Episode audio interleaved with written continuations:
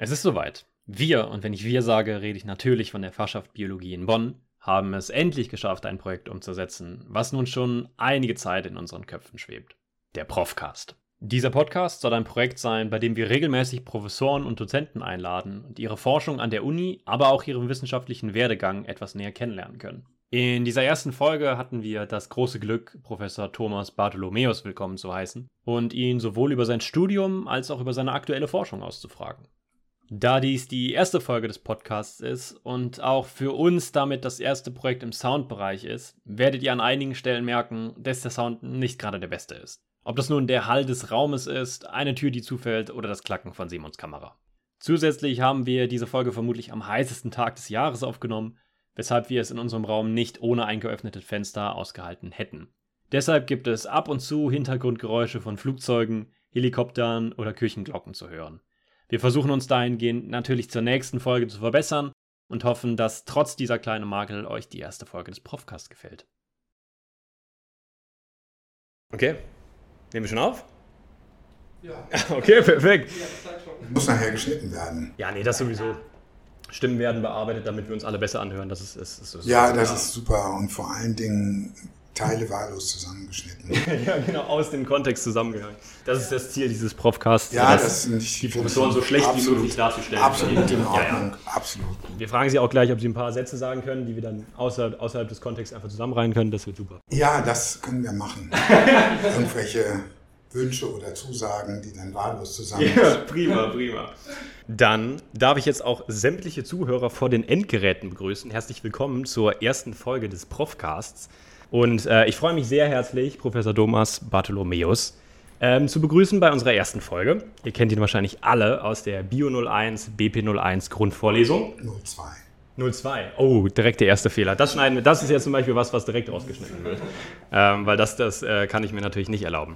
Und ja, die Hoffnung ist, äh, dass wir ihn heute außerhalb der Vorlesung ein bisschen näher kennenlernen. Und ähm, damit das möglichst gut funktioniert, haben wir uns für den Anfang direkt ein paar Quickies überlegt, ein paar Fragen, diese typischen äh, Entweder-Oder-Fragen. Und ähm, ich hoffe, Sie sind bereit, damit jetzt einfach bombardiert zu werden und dann möglichst schlagfertig direkt eine Antwort parat zu haben. Ja, das ist eine Herausforderung. Genau, genau. Wir wollen jetzt Sie direkt fordern. So, die erste Frage: Chemie oder Physik? Chemie. Frankreich oder Sylt? Frankreich. Laborarbeit oder Feldarbeit? Das fällt jetzt wirklich schwer. Oh, Nochmal. gut. Also, ich kann nichts favorisieren. Nein, beides. Und das gehört zusammen. 50-50? 50-50. 50-50, okay. REM oder Mikro-CT? Mikro-CT. Ähm, das Beste an der Universität Bonn und das Schlechteste an der Universität Bonn. Das Beste an der Universität Bonn sind selbstverständlich die Studierenden. Oh. Und das Schlechteste an der Universität Bonn ist die Gebäudesituation und die räumliche Situation. Früh aufstehen oder ausschlafen? Ausschlafen. Sommer oder Winter? Sommer. Geld oder echte Liebe? Oh Gott, in meinem Alter ist Geld wichtig. Äh, Exzellenz-Uni, ja oder nein? Also würden Sie zustimmen, dass die Universität Bonn Ja, ja, ja. Exzellenz-Uni ist? Ja, ja. Das ist die zweite, an der ich bin. Ja. Ich war an der FU, als sie Exzellenzuni geworden ist. Das passt schon. Passt, okay. Ja, ja. Äh, Bier oder Wein? Bier, Dann in dem Zusammenhang Pilz oder Kölsch? Pilz. Pilz. Und ähm, dann passend dazu, mit welchem Prof außerhalb Ihres Institutes, also nicht im IZ, würden Sie nach dem Feierabend nochmal ein Bierchen trinken gehen? Pilz im besten Fall. Aus der, aus der Fachgruppe? Sie, Sie können sowohl einen aus der Fachgruppe als auch außerhalb der Fachgruppe sagen. Das ist bestimmt auch interessant. Also eigentlich mit allen aus der Fachgruppe und außerhalb der Fachgruppe. Ähm, in der, in der Mathematikfakultät. Lützen äh, zum Beispiel aus der Chemie oder aus der Physik mit ein paar Dozenten würde ich losgehen, aus der Geografie. Ja, das, ja, also eigentlich wüsste ich eigentlich gar nicht, mit wem ich nicht losgehen würde. Bier trinken, das muss ich ganz, muss ich ganz ehrlich sagen. Also, ja, Gut, das spricht ja für ein gutes Kollegium. Ja, Sie haben ja schon gerade eben erwähnt, dass Sie an zwei Exzellenzunis waren, mhm. äh, an der Freien Universität Berlin und jetzt hier. Aber davor waren sie auch an anderen Universitäten. Unter anderem haben sie ja an der Universität Göttingen studiert und anschließend auch gearbeitet. Und äh, wir wollten fragen, wie für Sie so das Stud Studentenleben war. Wie, was haben Sie in Erinnerung behalten können? Also wenn ich mich, wenn ich mich daran zurückerinnere, dann hatten wir ganz viel Zeit. Das war einfach großartig. Das muss ich ehrlich sagen. Damals war es ja so, dass wir nicht unbedingt zu Vorlesungen gehen mussten. Wir wurden ja auch nicht geprüft darüber. Wir wurden, wir mussten Klausuren schreiben zu Praktika und die musste man bestehen und das war alles. Und die eigentliche Prüfung war dann nach zwei Jahren das Vordiplom. Das war eine mündliche Prüfung. Und Dazwischen, dazwischen waren wir weitgehend uns selbst überlassen. Also die Praktika waren verpflichtend, da war auch Anwesenheitspflicht und sonst konnten wir eigentlich machen, was wir wollten. Und das war, ja, das war wirklich gut, weil man sich auch dann Vorlesungen rausgepickt hat. Und ich weiß, dass, ähm, das war, ich bin nicht zu allen hingegangen, aber zu denen ich hingegangen bin, die habe ich nachgearbeitet und mich hingesetzt und nachgelesen, weil mich das auch wirklich interessiert hat, das Ganze. Und so war das auch nachher, dass man sich ein bisschen ja, überlegt hat, wo gehe ich hin zum, zum, zum Vordiplom. Das war natürlich klar. Wenn, wenn ich zu jemandem gehe, der Physiolo Physiologe ist, dann wird man mehr physiologisch gefragt und so. Ja, zwar wurden wir über das ganze Gebiet äh, gefragt, aber es war schwerpunktmäßig eben doch schon das, was die Dozenten vertreten haben. Und ich, ich muss ehrlich sagen, dass ich das eigentlich ganz wirklich ganz, ganz hervorragend fand, das Ganze. Und danach kam das Hauptstudium. Und das Interessante auch daran war, dass wir die Einzelinformationen, die wir bis dahin entweder selbst generiert hatten, in Praktika erlebt haben oder so etwas, angefangen haben zum Vernetzen beim Wiederholen des ganzen Stoffs fürs Vordiplom. Wir wurden ja über diese zwei Jahre gefragt. Wir wurden ja nicht über einzelne Module gefragt oder Modulteile, sondern über den ganzen Stoff. Und wenn man sich auf sowas vorbereitet, dann vernetzt man das ganz anders. Und insofern war es auch so, dass nach dem Vordiplom für uns das Hauptstudium begann, was große Wahlmöglichkeiten, nicht vollständig, aber große Wahlmöglichkeiten bedeutete. Wir konnten Schwerpunkte setzen. Ich habe damals Botanik und Zoologie und Biochemie genommen als, als Schwerpunkte. Und ich habe mich unglaublich auf diese Veranstaltungen gefreut, weil es teilweise den Stoff nochmal vertieft deutlich vertieft hat, den wir bis dahin schon gelernt haben, einiges wiederholt haben hat und so. Und wenn ich mich zurückerinnere, war das eigentlich diese Hauptstudie der Moment, wo es mich dann richtig gepackt hat, wo ich wusste, in die Richtung will ich hin. Denn als ich angefangen habe zu studieren, fiel so ziemlich jedes Semester ein Teilgebiet der Biologie weg und ich wusste dann am Ende überhaupt nicht, wo willst du eigentlich hin? Weißt du, nach dem ersten Semester war der Botanik-Schnippelkurs, da wusste ich, ich mache bestimmt niemals Botanik. Nach dem zweiten Semester war der Zoologie-Schnippelkurs, da wusste ich, ich mache niemals Zoologie. Und dann, Hat ja gut funktioniert. Dann das super gut funktioniert. Dann kam im dritten Semester hatten wir, hatten wir relativ viele Nebenfächer und dann habe ich gedacht, naja, das kann man auch mal machen, aber das ist ja eigentlich keine, keine Biologie. Und im vierten Semester war Mikrobiologie und da wusste ich, ich mache ganz bestimmt nie Mikrobiologie. Und dann war es aber so, dass ich, und das war ein, ein ganz großer Glücksfall, ich habe im vierten Semester die Vorlesung von den Ax gehört. Und das, was mir im zweiten Semester in der Zoologie als grauenhaftes Durcheinander vorgekommen ist, also lauter Tiergruppen, lauter unterschiedliche Namen, überhaupt kein Zusammenhang und so, das kriegte plötzlich ein System und kriegte eine Ordnung, weil Ax Phylogenetiker war und deswegen das am Strang der Evolution erklärt hat, wie die Zusammenhänge sind. Und das war für mich der Moment, wo ich gedacht habe, das ist eigentlich das, was ich wahnsinnig gerne machen würde oder wo ich dran mitarbeiten würde. Und das war schon, das war schon etwas, was eine Richtung vorgegeben hat. Wollten Sie denn schon immer ähm, in der Wissenschaft arbeiten, also auch von Kindheit aus? Oder hatten Sie auch andere Träume? Soll ich mal was sagen? Ich war ein ziemlich naives Kind. Ich habe mir immer gedacht, wenn man später, und später gehe ich dann am Strand entlang und sammle irgendwelche Sachen und kenne die auch und das ist ganz toll und so. Ja, also überhaupt keine Vorstellung davon, was man denn als Beruf machen könnte. Wirklich nicht. Und das, das hat sich, das hat sich nachher einfach ganz gut gefunden. Ich wollte gerade sagen, also das ja. am Strand lang dass. Dass ich jetzt doch am Strand lang gehe und, und irgend, irgendetwas sammle oder da Tiere so finde. Suchen es nicht so schön finde. Das ist schon, das ist schon richtig, ähm, das ist schon richtig gut. Aber das hat natürlich nichts mit dieser kindlichen Vorstellung zu tun.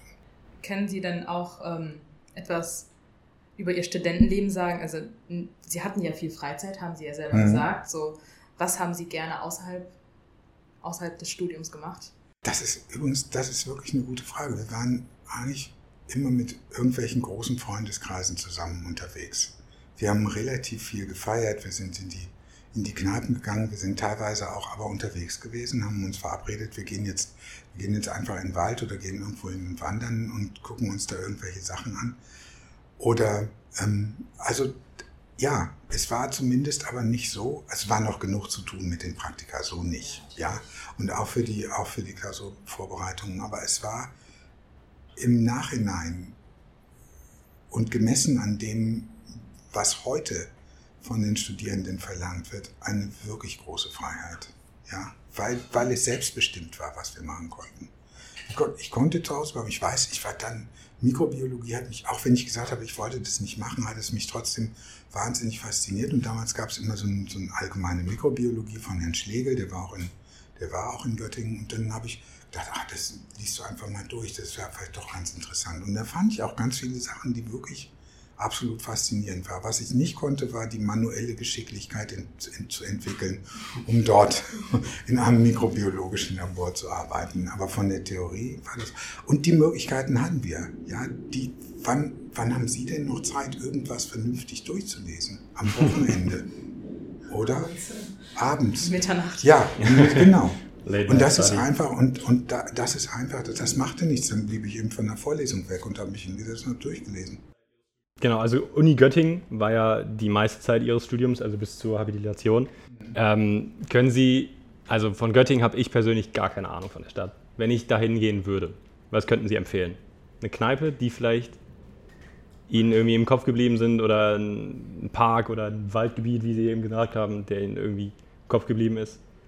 Also man muss sich das, man muss sich das erstmal vorstellen, Göttingen liegt am Hang zum, zu einem großen relativ großen Berg hin. Und insofern war es eigentlich Tradition, dass man da, da hochlief, auf die Schillerwiesen oder irgendwoher. Göttingen selber liegt im, Rheinegra im, im Leinegraben, also unten fließt die Leine noch lang und dann kann man relativ hoch gehen und ist auf Muschelkalk, was eine ganz interessante, äh, eine ganz interessante ähm, Bedingungen für Buchenwälder, Kalkbuchen, äh, Muschelkalkbuchenwälder gibt es dort und so weiter und auch eine interessante Fauna mit sich bringt. Das war eigentlich, das war eigentlich wirklich richtig gut. Ich bin mitunter noch in Göttingen, weil dort einer meiner Doktoranden hat jetzt die Nachfolge angetreten oder die Nachnachfolge von meinem Doktorvater. Das finde ich mhm. ganz lustig. Ja. Der ist da hingegangen, Christoph Bleider, und da war ich neulich. Und eigentlich hat sich da alles so verändert, sodass ich wirklich überlege, was würde ich Leuten sagen, wenn sie da hingehen. Früher ging man auf den Katzplatz. Jetzt hat meine Schwester ist übrigens auch noch in Göttingen, die ist da im Pressebüro der Uni. Und die hat gesagt, es wäre alles umgebaut. Das war früher ein relativ großer Platz vor dem jungen Theater, wo man dann draußen sitzen konnte im Sommer. Auch da haben wir uns viel getroffen und haben einfach erzählt, ein bisschen Bier getrunken, nicht so viel. Ja, ja das, war, das war, wir hatten ja auch nicht so viel Geld. Ja, die Semesterferien vergingen meistens damit, dass wir dann ich habe bei VW gearbeitet, weil ich aus Ostfriesland komme und da war natürlich die, die Verbindung nach Emden immer ganz gut.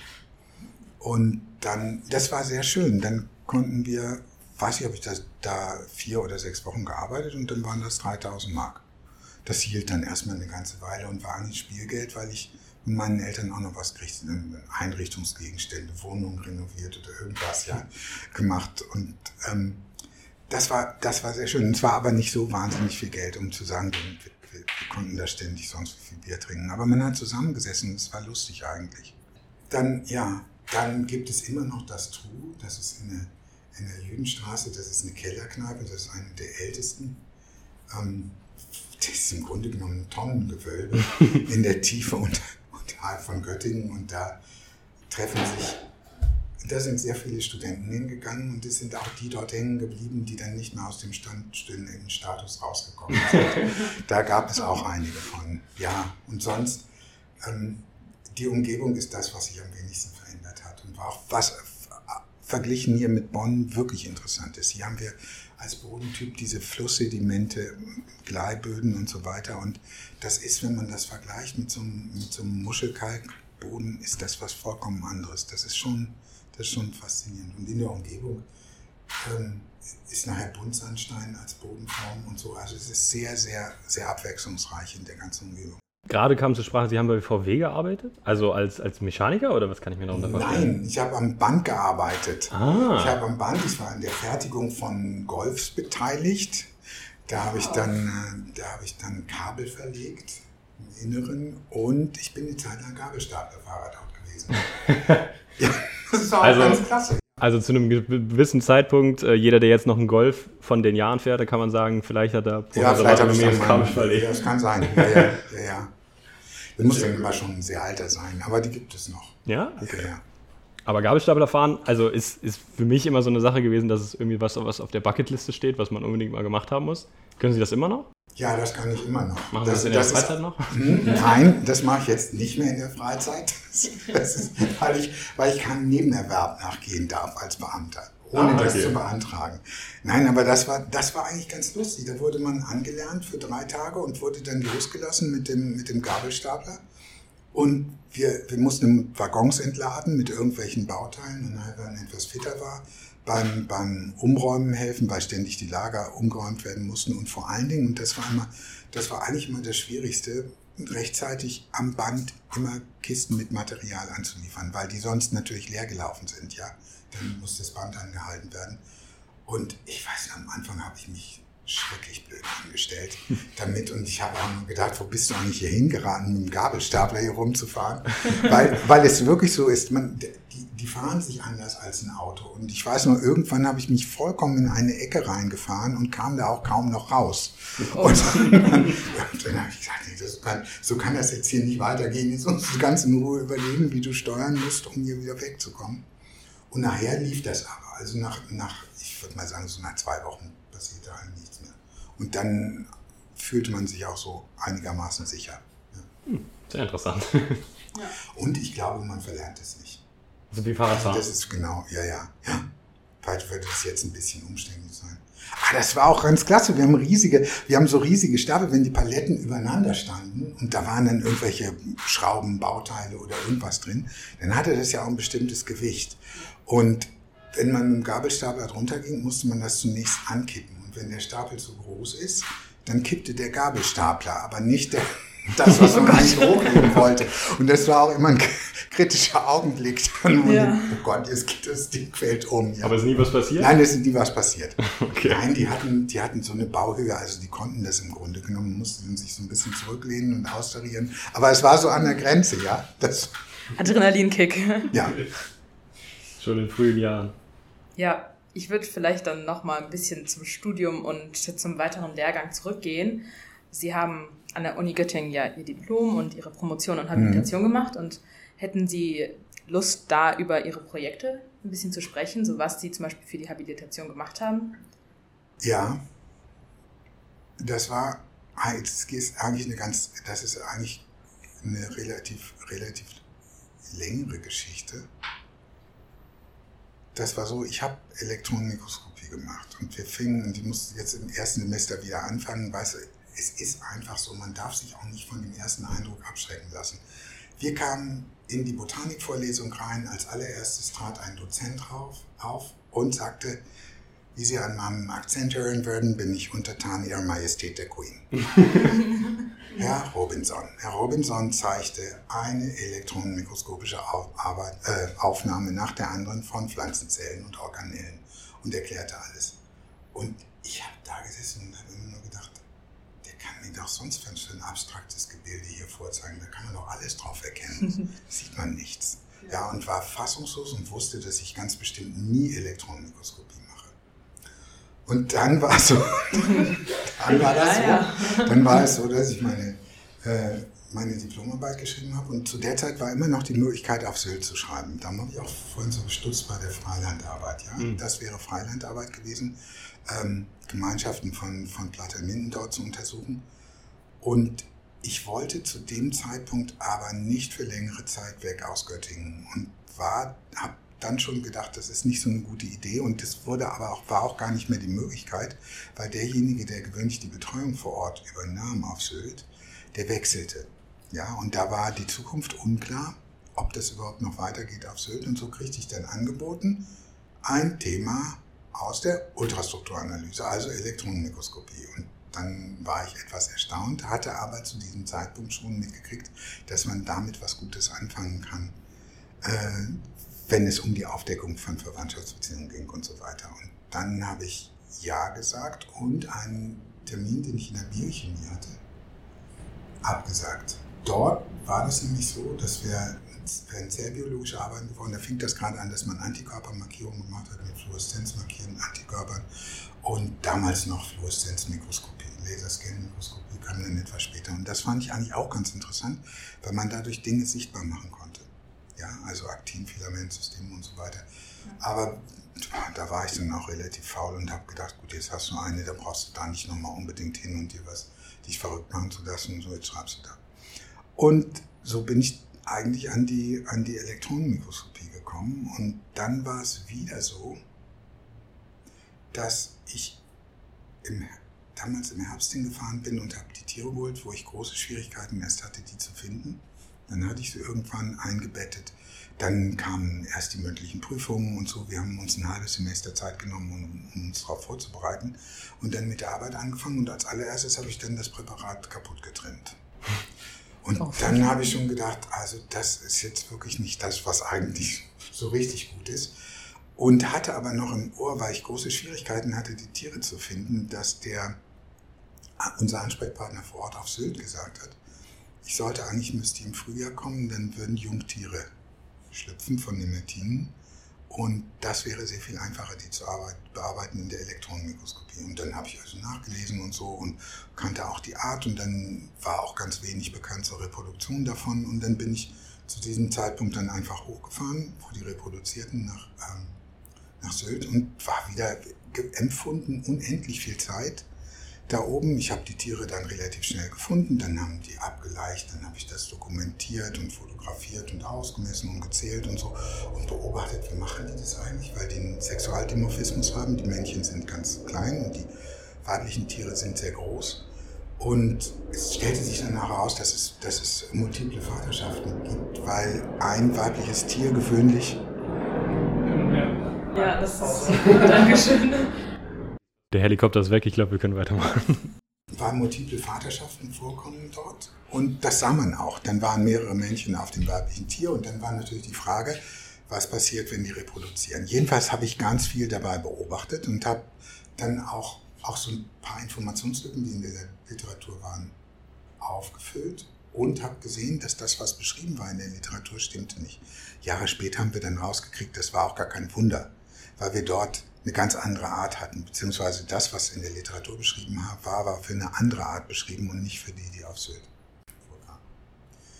Später hat das dann dazu geführt, dass wir die Arten getrennt haben, weil es ein Artenkomplex gewesen ist und also was. Jedenfalls habe ich das dann alles aufgeschrieben und dann habe ich das damals mit einer Axt gegeben, weil ich auch irgendwie das Gefühl hatte, da war ich jetzt auf Sylt, das alles bezahlt worden, muss auch irgendwie irgendwie zeigen, was du da gemacht hast und habe dem das, habe ich dem das hingebracht und wusste ich auch, wie man so, so eine Arbeit vernünftig schreibt und habe das geschrieben und hat er zu mir gesagt, ah, das schicken wir jetzt zum, zum Helgoländer Meeresuntersuchung, die publizieren das. Und das war natürlich eine ganz große Überraschung. Das war dann, klar, war die erste Arbeit, da war ich noch nicht mal mit durch. Wurde dann auch gedruckt, das waren vier Seiten, das ist nicht so aufwendig gewesen, auf Deutsch geschrieben, damals noch richtig nett, ja. Und, und dann habe ich, und dann habe ich die, die eigentliche Aufgabe gemacht, tatsächlich das Nierensystem gefunden und bearbeitet für die ganze. Und habe dann überlegt, was ich weitermache. Und eigentlich war es so, dass ich gedacht habe, ich will bei den Schnurwürmern bleiben. Und dann fragte, fragte Ax mich, was wollen Sie? Er wusste, dass ich eine, eine, Doktorarbeit schreiben wollte. Es war damals auch so, dass es eigentlich keine Finanzierung dafür gab, sondern es war, das hatten meine Eltern gesagt, würden sie weiter bezahlen, wäre nicht so ein, so ein großes Problem. Das sollte ich mal machen. Und ich habe dann gesagt, ich würde gerne bei den Nematinen bleiben, woraufhin er zu mir gesagt hat, Sie engen sich sehr ein, wenn Sie das machen. Gehen Sie auf vergleichende, vergleichende Untersuchungen von Exkretionssystemen. Und das war das, dann bin ich rausgegangen aus der Tiergruppe. Das war das, was ich im Grunde genommen als Doktorarbeit gemacht hätte.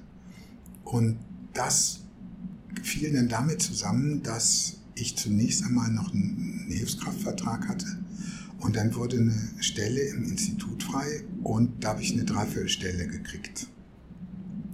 Und das war natürlich richtig gut, gleich mit der Auflage, dann müsste ich Lehre machen.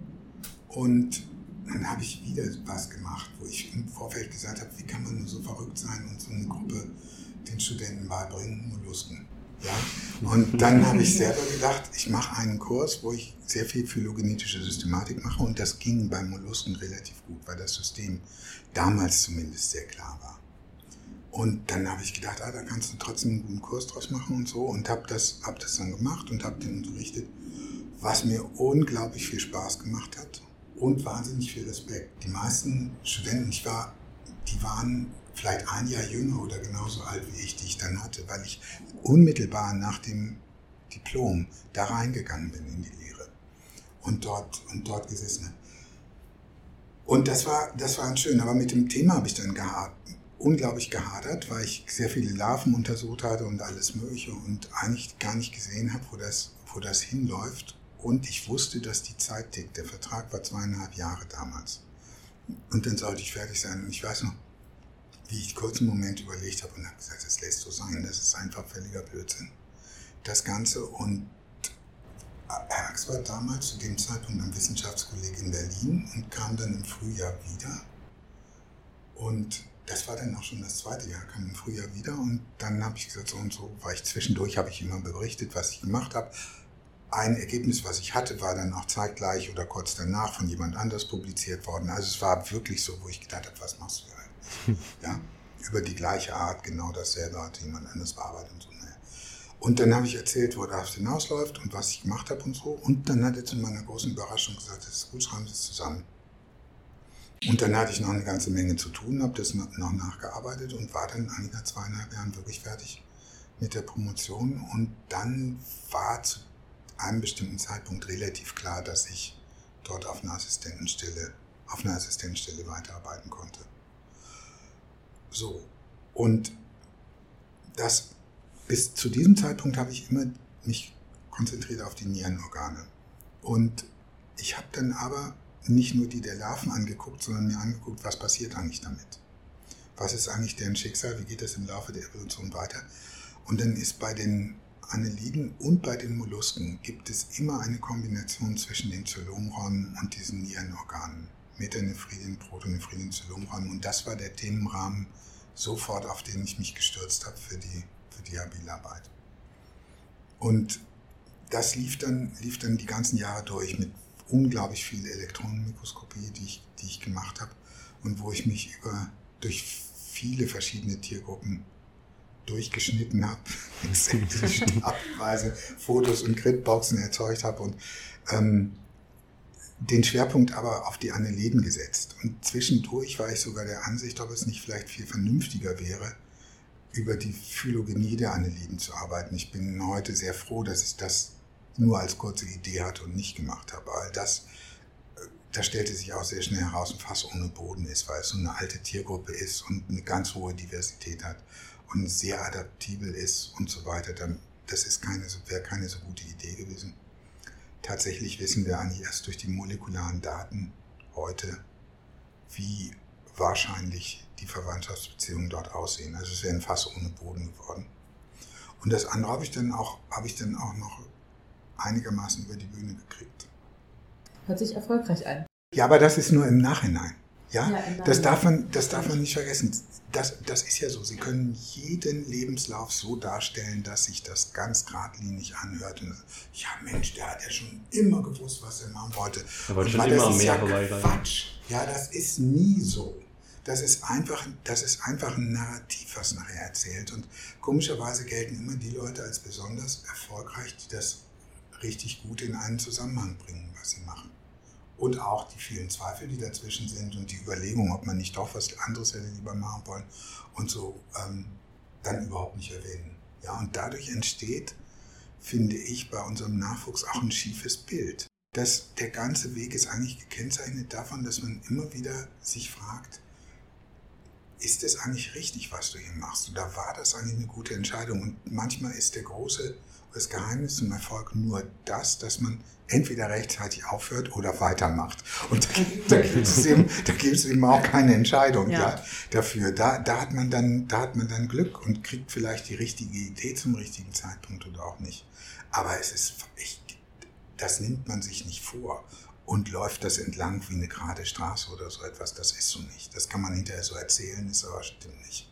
Sie hatten ja gerade im Prinzip gesagt, dass Sie sozusagen die Zweifel oder die angesprochenen ähm, Nicht-Gradlinigkeit innerhalb der Biologie hatten, aber gab es denn auch mal so einen Zeitpunkt, wo Sie sich gar nicht sicher waren, ob Biologie oder das naturwissenschaftliche Studium überhaupt irgendwas ist? Also waren Sie irgendwann in Ihrem Studium und haben gedacht, na, ich glaube, ich breche mein Studium ab und gehe in eine ganz andere Richtung? Es gibt wenn Sie meiner Frau sagen, Nazis und Goldmund und Promotion, dann kriegt die Nerven zusammen. Wir waren damals zusammen und ich weiß dann noch, ich war relativ spät. Normalerweise liest man Nazis und Goldmund in einem Alter von 18 oder irgendwas, ja. Ich nicht, ich bin noch Wissen zur Schule gegangen, ich habe Literatur gehasst. Ähm, fand das auch das Sinnloseste, was man überhaupt machen kann. Ich mochte überhaupt nicht lesen und bin da erst sehr spät zugekommen und habe das gelesen im zweiten Jahr der Promotion, wo ich wirklich gezweifelt habe, ja. Und dann habe ich gedacht, das ist sowieso alles Quatsch. Kunst liegt dir viel mehr. Du bist überhaupt nicht der Typ für einen, für einen Naturwissenschaftler. Also tiefe, wirklich tiefgehende, tiefgehende Zweifel, wo ich dann gedacht habe, gut, dann irgendwann, jetzt mache ich diese Doktorarbeit zu Ende und dann ist auch wirklich Schuss. Ja, und dann so, das, das war so. Und dann, und dann lief das aber nachher wieder und dann war kein, dann war kein Gedanke dann. Also das kenne ich sehr, sehr gut. Ja, auch raus, nicht nur was, was sozusagen die, die spezifische Ausrichtung oder ein anderes Fach in den Naturwissenschaften betrifft, sondern das, der grundsätzliche Zweifel überhaupt daran, ob das denn jetzt das Richtige ist. Also hätte die Welt der Biologie dem Professor Bartholomäus wahrscheinlich vielleicht sogar an die Künstlerwelt verloren. Ja, das weiß ich nicht, wäre mit Sicherheit ein ganz schlechter Künstler. Da wäre auch nichts mehr rausgekommen. In welche Richtung ging es dann? Also wirklich auch Literatur schreiben oder malen? Oder? Nein, damit habe ich später angefangen. Malen war das viel, sehr, sehr viel mehr. Also ich habe hab die, die Kubisten sehr, sehr geliebt, Kandinsky und so weiter. Und das fand ich wirklich faszinierend, absolut faszinierend, was die gemacht haben. Und habe auch sehr viel in der Richtung, in der Richtung gemacht. Ich habe früher unglaublich viel, viel gemalt und gezeichnet und all so etwas. Und ähm, also das wäre, das wäre in die Richtung gegangen. Und es gibt, gibt Leute, das ist auch ganz witzig, ich beobachte das durchaus. Es gibt einige, die greifen die Ideen auf und transportieren die in die heutige Zeit. Das ist ganz, äh, ganz interessant, was, was, da an, was da in neueren Entwicklungen in, in der Kunstrichtung ist. Ob ich das so gemacht hätte, weiß ich auch nicht. Aber es ist, es war, das was, was mich fasziniert hat damals. Ja. Mhm. Machen Sie das denn immer noch in Ihrer Freizeit? Also setzen Sie sich nochmal an die Staffelei oder ans Zeichenbuch und malen jetzt noch?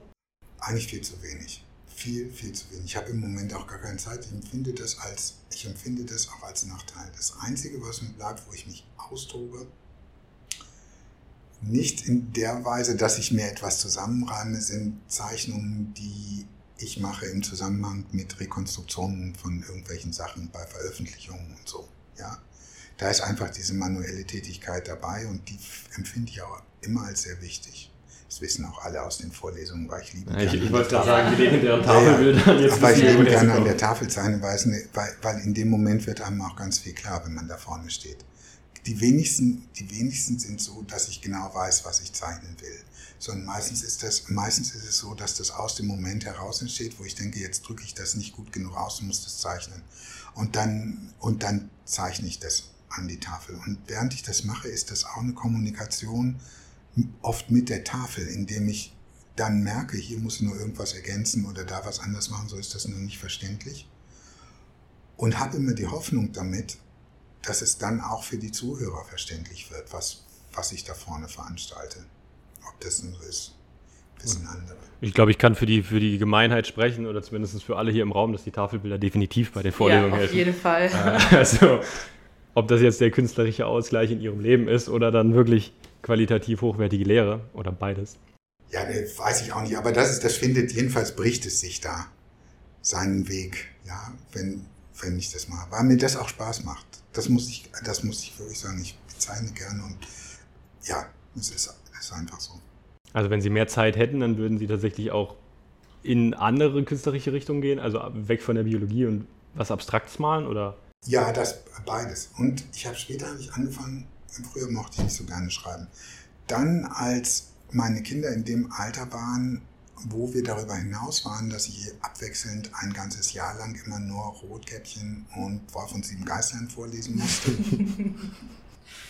Sondern denen immer gesagt habe, sie sollen einfach Worte sagen und ich erzähle denen eine Geschichte. Äh, da fing das, habe ich angefangen, einige von denen aufzuschreiben und habe hab gemerkt, dass mir das unglaublich viel Spaß macht. Wirklich unglaublich viel Spaß macht, einfach zu schreiben oder etwas, irgend so etwas zu tun. Und ähm, das würde heute sicherlich dazu kommen. Hm. Ja, definitiv. Also gibt es im Prinzip unveröffentlichte Werke von Professor Bartholomäus? Ja, es gibt ein paar. Als Kinderbücher? Ja, es gibt ein paar.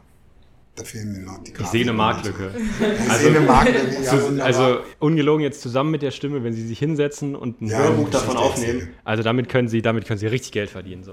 Ja, eine ganz andere Zielgruppe. Die Kinder haben ja. da natürlich Interesse, aber auch sämtliche Studierende würden sich das wahrscheinlich auch anhören. Einfach nur. Jetzt erzählt er wieder eine Geschichte. Ja, genau. Ja, das, das ist.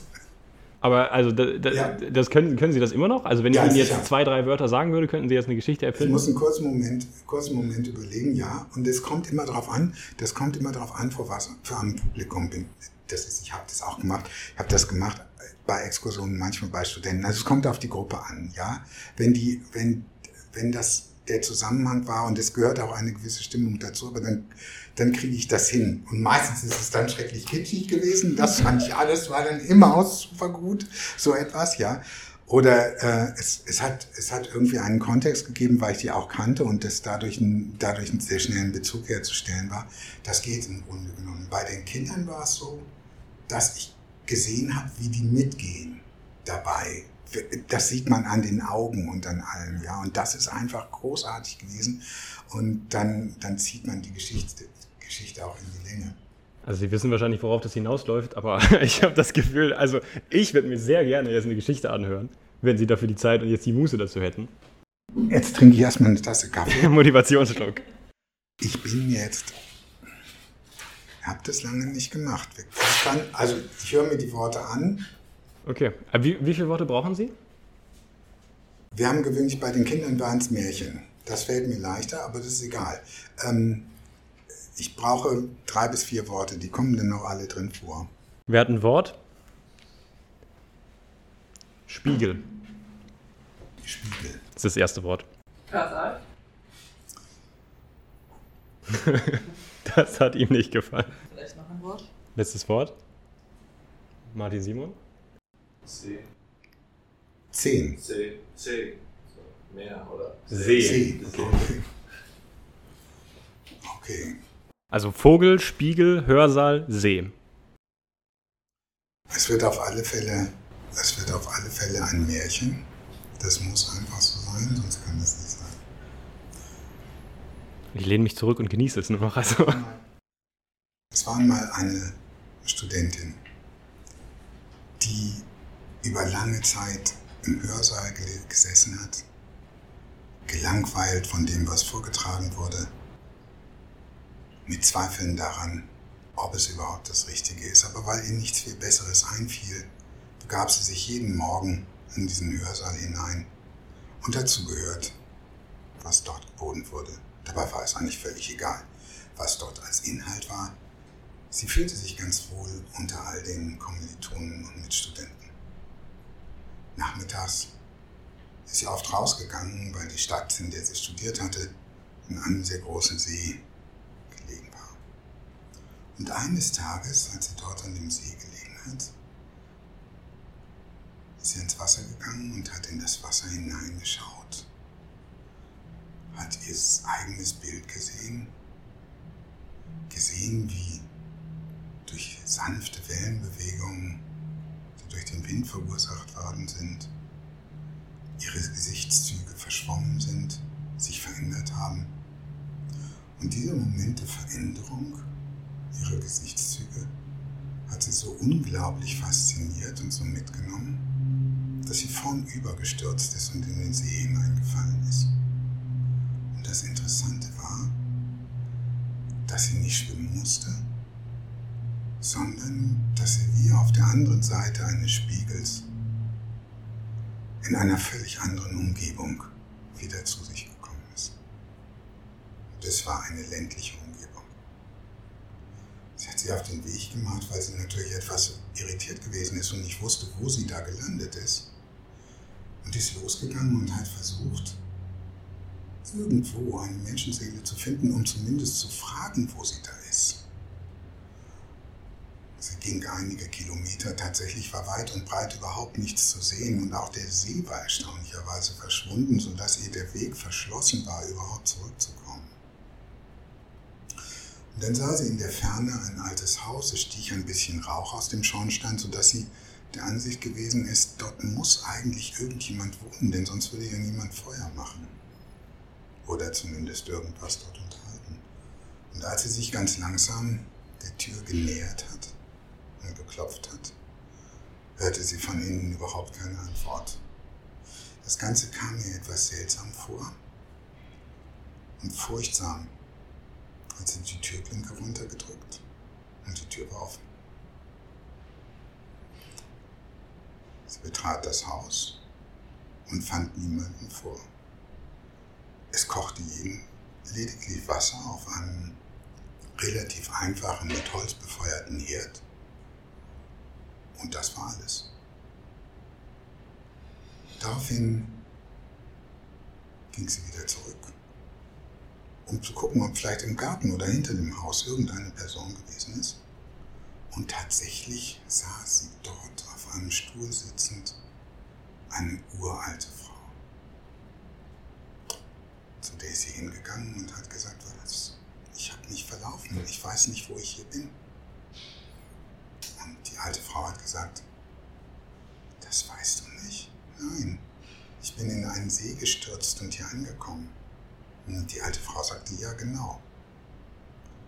Woraufhin die Studentin sagte, wieso ja genau? Ja, so sind wir hierher gekommen. Und daraufhin sagte die Studentin, wieso wir? Ja, sagte sie, ich gehe jetzt, wo du gekommen bist. Ich gehe zurück, dorthin, wo du hergekommen bist, denn ich kenne den Weg. Und damit ist die Geschichte zu Ende. Wow. Oh.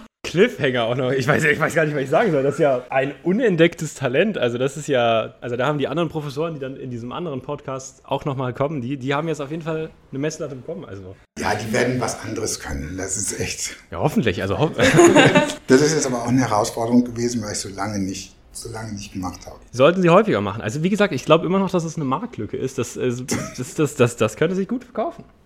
So, also wenn es mal. Ich habe ja auch Zeit irgendwann, ne? Dann werde ich in Ruhestand versetzt und dann gehe ich zurück nach Berlin und dann werde ich Geschichtenerzähler. Das ist doch auch was Nettes. Ja, bitte, perfekter Plan. Bitte. Also, das ist doch, also, das kann ich mir sehr gut vorstellen. Dann in Berlin als Künstler, Geschichtenerzähler, ja. dann dabei noch abstrakte Bilder malen. Also, da, das kann ich mir sehr gut vorstellen. Sehr guter Plan. Wollen wir jetzt wieder über Biologie reden? Wir können natürlich wieder zurück zur Biologie kommen. Nach diesem kleinen Geschichtenexkursionskurs ähm, kommen wir wieder zurück zur Biologie und äh, steigen im Prinzip wieder ähm, in ihren Studien oder dann schon in ja. ihren Arbeitsverlauf ein. Und ähm, sie haben dann ja, nachdem sie an der Uni Göttingen waren, sind sie dann ja zur Uni Bielefeld gegangen. Also da gibt es ja noch eine Phase dazwischen. Das war ja nicht direkt nach der Habilitation. Ah, okay. Das war sowieso auf das Messerschneide. Ich, das war eigentlich die verrückteste Zeit überhaupt. Ähm, kurz vor der Habilitation wurde mein Sohn geboren, das zweite Kind. Und das führte einfach dazu, dass ich eigentlich nur noch spät abends gearbeitet habe und völlig, völlig durch gewesen bin. Und dann merkte ich, es wird immer knapper mit der Abgabe mit der Abgabe der Arbeit und es gab eine Deadline. Ich musste am 1. November fertig sein mit der Habilitation, wenn überhaupt eine Aussicht auf Verlängerung des Vertrages bestand. Damals war es so, dass man, wenn man innerhalb von sechs Jahren sich habilitiert hatte, dann konnte der Vertrag verlängert werden um weitere sechs Jahre damals noch. Heute geht es nur noch um vier Jahre, damals waren es sechs Jahre. Und dann war ich als Vertreter des Mittelbaus im Senat gewesen und war in der ähm, Kommission für Studium und Lehre gewesen, relativ lange. Das ist deswegen ganz wichtig, weil ich irgendwann gesehen habe, die Zeit reicht nicht mehr. Selbst wenn alles optimal klappt und die Begutachtung findet in den Semesterferien statt und ich habe rechtzeitig meinen ersten Vortrag, dann kann ich frühestens fertig werden mit dem ganzen HBL-Verfahren am 31. Oktober und dann reicht es nicht mehr, um am 1. November tatsächlich eine Vertragsverlängerung zu bekommen weil Urkunden gedruckt werden mussten. Es musste nach Hannover gemeldet werden und so. Und ich hatte alles Mögliche ausprobiert, überall nachgefragt. Und ich war zu dem Zeitpunkt im Senat und das war so, dass der es gab noch keinen Hochschulrat. Der Senat war mehr oder weniger gleichzeitig das Kontrollgremium für die Unileitung. Und deswegen kriegten Senatoren Einblick in alles. Und auf diese Art kriegte ich dann die Information, ich wäre Hochschulassistent, das war damals so, und damit äh, könnte ich mir anrechnen lassen, die Zeit, die ich verbracht hätte in der akademischen Selbstverwaltung. Und dann habe ich, ich weiß es nicht, ich habe, glaube ich, eine oder zwei Wochen in alten Protokollen verbracht und Stunden zusammengezählt und kam dann insgesamt auf 14 Tage. Was richtig gut war, damit war der Zeitrahmen auch klar und so. Das weiß ich das war wirklich ganz furchtbar. Und dann habe ich dem Kanzler geschrieben und dann hat der den Vertrag aber gleich bis zum 31.12. verlängert. Aufgrund der Selbstverwaltung. Und damit war, ich war dann tatsächlich an dem Tag fertig, wo ich den letzten Arbeitstag hatte als Hochschulassistent. Und dadurch, dass eben so ein langes Zeitfenster noch dazwischen war, war der Übergang auch gar nicht problematisch. Und das war natürlich richtig gut. Damit war ich habilitiert Hochschuldozent und konnte selber Arbeiten betreuen und vergeben und so weiter und war wirklich weitgehend eigenständig. Und das ist eine sehr, sehr schöne Zeit gewesen. Da habe ich dann das Forschungsgebiet verlagert, habe eigentlich alle Freiheiten gehabt, musste nur die Lehre machen, acht, acht SWS, dann im, im, im Sommer und im Winter. Und sonst konnte ich machen, was ich wollte. Nämlich DFG-Gelder gekriegt und alles Mögliche. Und irgendwann wurde das dann, habe mich beworben auf ein paar Stellen, aber irgendwann wurde das natürlich auch knapp. Und dann war es so, ja, ich hatte auch, ich hatte mich in Berlin beworben und überall und nirgends noch nicht mal eingeladen. Ja, und dann habe ich gesagt, wenn ich erstmal eingeladen bin, dann wollen wir doch erstmal sehen, was passiert und wurde nach Bielefeld eingeladen und kriegte dann als allererstes von einem, äh, von einem anderen Prof, den ich noch aus Studienzeiten kannte, der nach Osnabrück gegangen bin, mitgeteilt, da haben sie überhaupt gar keine Chance. Ja, die wollen, die wollen ganz bestimmt, die wollen ganz bestimmt jemand anders haben und eine andere Ausrichtung und so. Und dann habe ich gesagt, ja, mal gucken, bin aber eingeladen gewesen zum Vortrag und dann hat das Ganze tatsächlich geklappt. Ich bin dort äh, an die erste Stelle gekommen. Nach wie vor, wie ich später gehört habe, ein typischer Beuteler-Effekt, so wie Papst Johannes Paul aus Versehen gewählt worden ist, weil eigentlich zwei andere Kandidaten da waren, aber sich die ganze versammelte Kardinal, das gesamte Kardinalskollegium sich nicht einigen konnten, welchen von beiden sie haben wollten, dann haben sie den dritten genommen. Und so war das eigentlich bei mir auch. Es ging darum, die wollten Wirbeltiermorphologen haben, die eine Fraktion, die andere wollte jemanden haben, der molekular arbeitet. Und einige wollten mich haben, aber ich war eigentlich draußen aus dem Ganzen. Und dann konnten sich die beiden nicht einigen, die anderen. Und dann hat die molekulare Fraktion gesagt, der hat auch molekular gearbeitet. Dann eher den als den Wirbeltiermann. Und das war, dann, dann war ich drin. Ja, und da habe ich also auch wahnsinnig, wahnsinnig viel Glück gehabt. Ja. Ohne diese Geschichte hätte es sicher sehr geradlinig jetzt ge geklungen. Aber so sieht man, dass das wirklich Glück gewesen ist, das Ganze, ja. Und dann bin ich nach Bielefeld gegangen und das war schwer am Anfang, weil es etliche gab, die mich schon haben merken lassen, dass ich eigentlich nicht die favorisierte Person gewesen bin. Ähm, das ungeliebte Kind und so weiter. Und das hat mich aber, das hat mich eigentlich überhaupt nicht gestört damals. Das muss ich ganz ehrlich sagen. Da habe ich gedacht, was soll das? Ich arbeite hier und mache hier meinen Kram und hatte auch ein paar gute Ideen, die ich gemacht habe. Für Ausstellungen relativ früh gemacht, so eine Wattenmeer-Ausstellung dahin geholt und dann einen riesen Aufwand gemacht. Ich habe dann eine Promotionsfeier eingeführt, dass immer die Promovenden einmal im Jahr alle zusammengekommen sind und erzählt haben, was sie jetzt machen. Und dann wurden da wurden da Bücher verteilt, weil ich das so blöd fand, dass man als, als Abschluss von einer, von einer Promotion dann nur so per Post eine Urkunde zugeschickt kriegt. Und es gibt keinen, keinen Rahmen. Und da, und, und ein paar andere Sachen noch und so. Und dann kriegte ich den Ruf nach, nach Berlin und bin eigentlich, bin eigentlich, äh, hatte ich mich dort nur beworben und auch vorgetragen in dem sicheren Bewusstsein, ich verhandle in Bielefeld, ich hole noch mehr raus, weil ich mich da auch ganz, ganz wohl gefühlt habe. Das war, war gut untergebracht und so weiter. Und dann weiß ich das noch wie heute. Dann bin ich in, in Berlin eingeladen worden zum Vorstellungsvortrag, bin am Bahnhof Zoo angekommen und habe nur gedacht, nee, hier willst du hin. Auf jeden Fall. Ja? Und dann war ich da auch an erster Stelle und kriegte den Ruf und für mich war das sofort klar, dass ich dahin gehe. Habe aber noch ein bisschen gezögert und dann hatte ich vorher schon der Fachschaft gesagt, also wenn eine Anfrage aus Berlin käme, dass sie wissen wollen, äh, irgendwas über mich wissen wollen, sollte die Fachschaft das bitte ernst nehmen und, und dort antworten. Das sei, das sei wirklich wichtig. Das haben die dann auch gemacht. Und dann haben sie mitgekriegt, ich gehe wirklich nach Berlin. Und dann brachte ein da war wirklich was los in Bielefeld. Dann haben die Studenten ganz viel versucht, dass ich eine, eine C4-Stelle kriege. Es war auch eine frei und da war auch die ganze, die ganze Fakultät stand dahinter. Ich hätte mich auf diese Stelle bewerben müssen und hätte die dann gekriegt.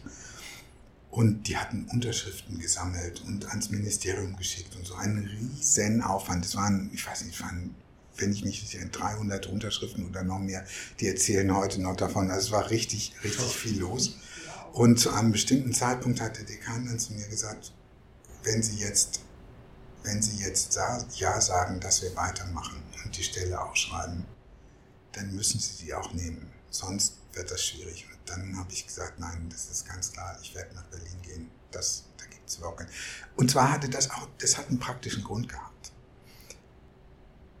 es wäre mit Sicherheit so gewesen. Also ich hätte das nie gemacht. Ich hätte niemals, wäre ich da geblieben, sozusagen in der Abhängigkeit von allen anderen, die im Grunde genommen sich später nach ein paar Jahren nur noch daran erinnert hätten, dass sie irgendwann mal fünf haben gerade sein lassen, damit ich dort bleibe und eine gefakte Ausschreibung kriege und so weiter. Und das hätte mich unfrei gemacht bis zum geht nicht mehr, weil ich immer, immer die, das Gefühl gehabt hätte, ich stehe in deren Schuld. Ja? Und in dem Moment, als ich gehört habe, wie das Verfahren läuft, wusste ich ganz genau, das machst du gar nicht mit. Sonst geht das, du, du verlierst, du verlierst die Freiheit und die Unabhängigkeit. So viel Spaß mir das gemacht hat dort alles, aber das wäre keine gute Idee gewesen. Und dann bin ich nach Berlin gegangen und das war eigentlich, das war, da, da war vieles anders als in Bielefeld. Meine Lieblingsgeschichte, meine Lieblingsgeschichte ist ja immer, Bielefeld war man sagt ja immer, Ostwestfalen ist etwas spröde und so weiter, aber man, man lernt, wenn man da ist, lernt man die Leute außerordentlich schätzen. Die sind grundzuverlässig. War, war so, ich habe gesagt, ich brauche das und das, wenn ich hierher komme. In einem halben, innerhalb eines halben Jahres war alles da. Die Umbaumaßnahmen waren durchgeführt und so. Das war wirklich perfekt haben schon gesagt, in Berlin sei das anders. Da kam ich hin, das, waren, das war alles eine ganz andere Liga. Es war ein riesiges Institutsgebäude. Dann war ein Praktikumsraum, dann hieß es schon, also ein richtig großer, irgendwie 120 Quadratmeter oder so ein Riesensaal. Und dann hieß es, ja, ähm, den, den könnte ich als Laborraum machen, aber es müsste erst noch ein, ein Praktikum durchgeführt werden. Und dann habe ich gesagt, ja, wie lange dauert das? Ja, zwei Jahre. Und dann ich gedacht, oh Gott, oh Gott, oh Gott, zwei Jahre, was machst du hier noch?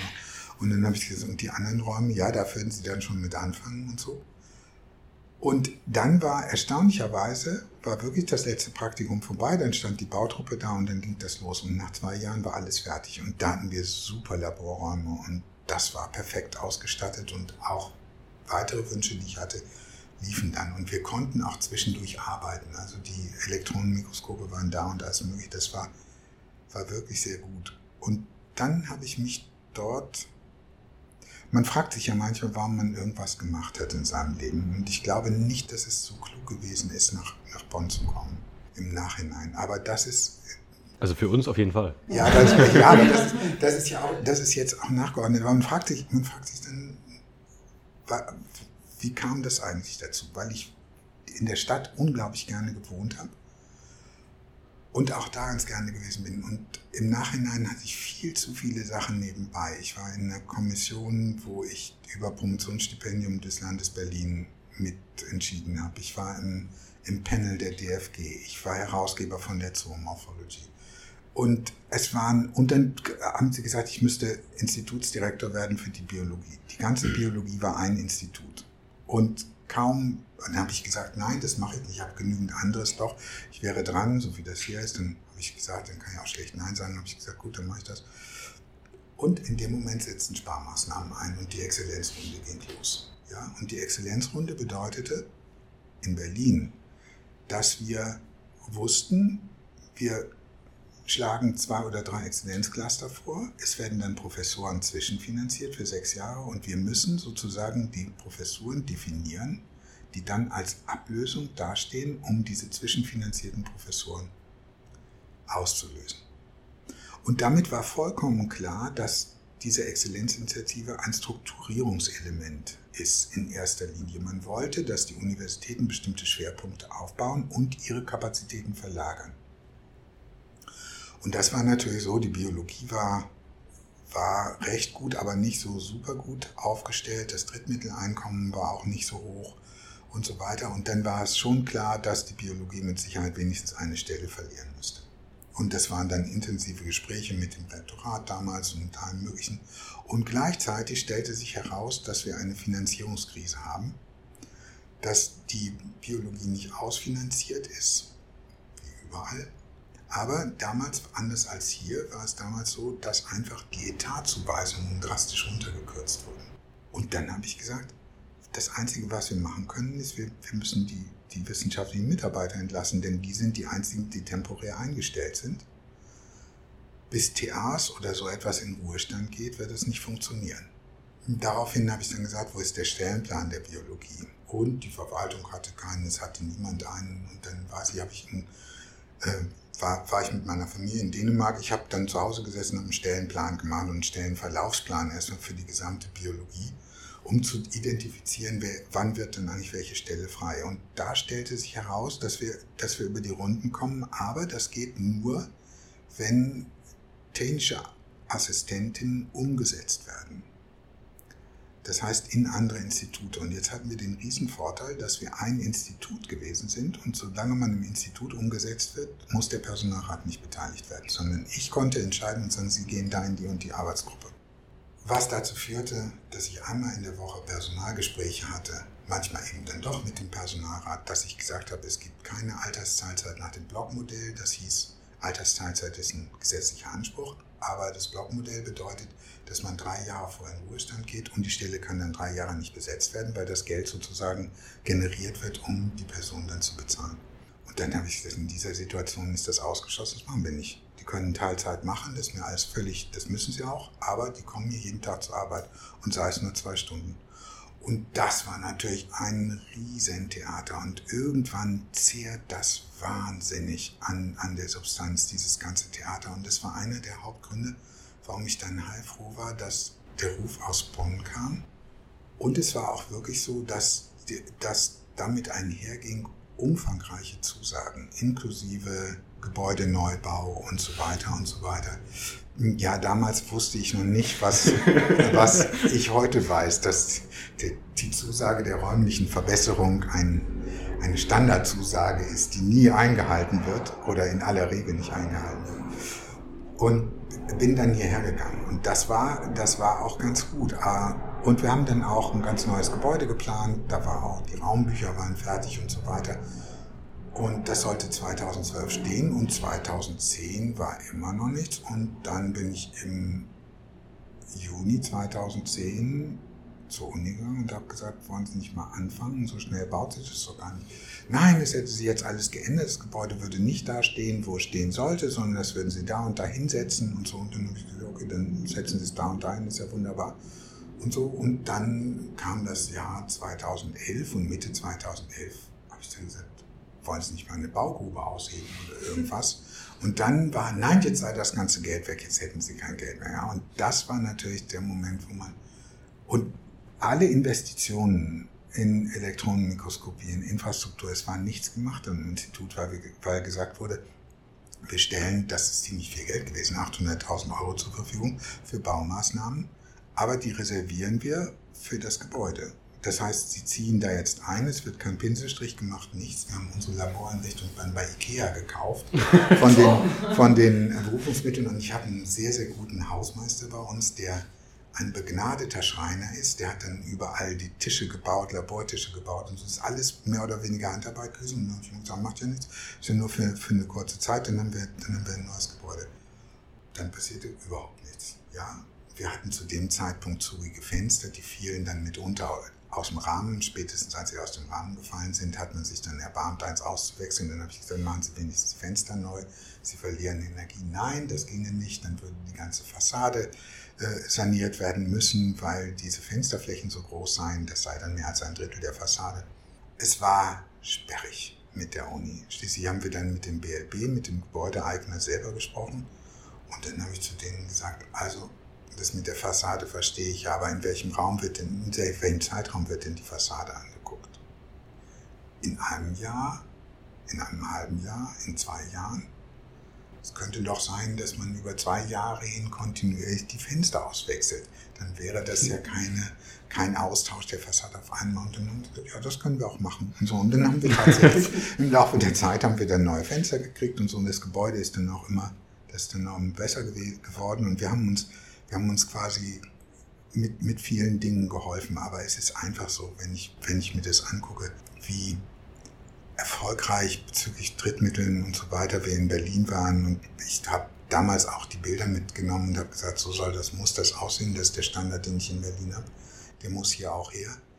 Dann frage ich mich immer, wie das passieren konnte, dass ich in so ein Gerümpel gezogen bin. Aber das, das ist, das ist einfach so. Mittlerweile, mittlerweile ist es gut und wir, wir, wir stehen auch wieder gut da. Aber das war zumindest so, dass das mich sicherlich ein paar Jahre runtergezogen hat, wo ich dann auch mich gefragt habe, also richtig viel Lust hast du jetzt und nicht, ähm, vernünftig nochmal was auf die Beine zu stellen. Dann haben wir andere Sachen gemacht. Fachgruppe haben wir gute Sachen gemacht, was die Finanzierung betrifft. Da wusste ich natürlich aus Berlin auch eine ganze Menge an Erfahrung, die ich hier eingebracht habe. Dann kam ja nach mir Fitke und dann, dann Weigel. Wir haben eigentlich ordentlich die Finanzen saniert hier im, in der Biologie und auch einiges auf den Weg gebracht. Das war eine gute, also da denke ich, da habe ich was Gutes gemacht. Aber rein forschungsmäßig ähm, hat mich das eher zurückgeworfen. Aber gut, so ist es. Es ist ja auch eigentlich egal. Ich habe eine Stelle. Im Endeffekt würden Sie, wenn Sie jetzt nochmal die Möglichkeit hätten, irgendwie Ihrem damaligen Ich zuzusprechen, würden Sie dann jetzt immer noch sagen, nach Bonn gehen ist die richtige Entscheidung oder würden Sie jetzt Nee, ich würde, ich würde, mir, ich würde mir sagen, wenn ich mich sehe, würde ich mir sagen, nimm ein Freisemester und überleg dir das während der Zeit. Du musst da raus aus dem Laden. Also das, der Stress ist zu groß. Du musst ein halbes Jahr da raus und dann ist der Kopf frei, eine vernünftige Entscheidung zu treffen. Das war wirklich spontan. Ich habe lange gezögert und dann, wie gesagt, dann kam das Ganze und dann habe ich mich irgendwann hingesetzt und habe gesagt, die Spinnen, es gab ein richtig gutes Bleibe, Bleibeangebot für mich. Die hatten 1,3 Millionen zur Verfügung gestellt und dann nochmal in Baumaßnahmen. Das Gebäude war ja top, in, in Topform. Als Gebäude, fürs Gebäude nochmal 200.000, also 1,5 Millionen insgesamt. Das war richtig, richtig viel. Und ich glaube, ich hätte das, ähm, ja, ich hätte nicht anders entschieden. Ist so. Aber das ist, kommt eben aus der Situation heraus. Damals war ich sehr angespannt, habe das als Ausweg gesehen. Mir wurde so viel Gold versprochen, wie ich essen kann, um beim Leben des Brian zu bleiben. So ist, so ist das, ja. Ja, dann kommen wir eigentlich zu einer äh, relativ schönen Überleitung. Also haben Sie relativ äh, ausführlich über die drei unterschiedlichen Städte berichtet. Eine Frage, die uns auch interessiert hätte, wie würden Sie, wenn wir Sie jetzt zwingen würden, was wir Sie tun, die Städte einrangen? Also Göttingen, Berlin und Bonn. Einmal von der Stadt, was ist die schönste Stadt, und dann von den Universitäten, was ist da die beste Universität in Anführungsstrichen, wenn man das überhaupt so formulieren kann. Ich glaube, da kommt jetzt nicht, da kommt jetzt nicht das Gleiche raus. Ja? Als, äh, jetzt will ich mal so anfangen, als Stadt zum Studieren ist Göttingen wirklich klasse, auch heute noch, weil das so ist, dass jeder vierte Einwohner der Stadt ist ein Student. das ist einfach eine Atmosphäre dort. Göttingen ist ganz klein, es sind 120.000 Einwohner ungefähr, oder waren es damals. Ja? Und es war wirklich so 30.000 waren davon Studenten. Das war einfach super. Das war ganz stark studentisch geprägt, auch überall, wo man, wo man rumgelaufen ist.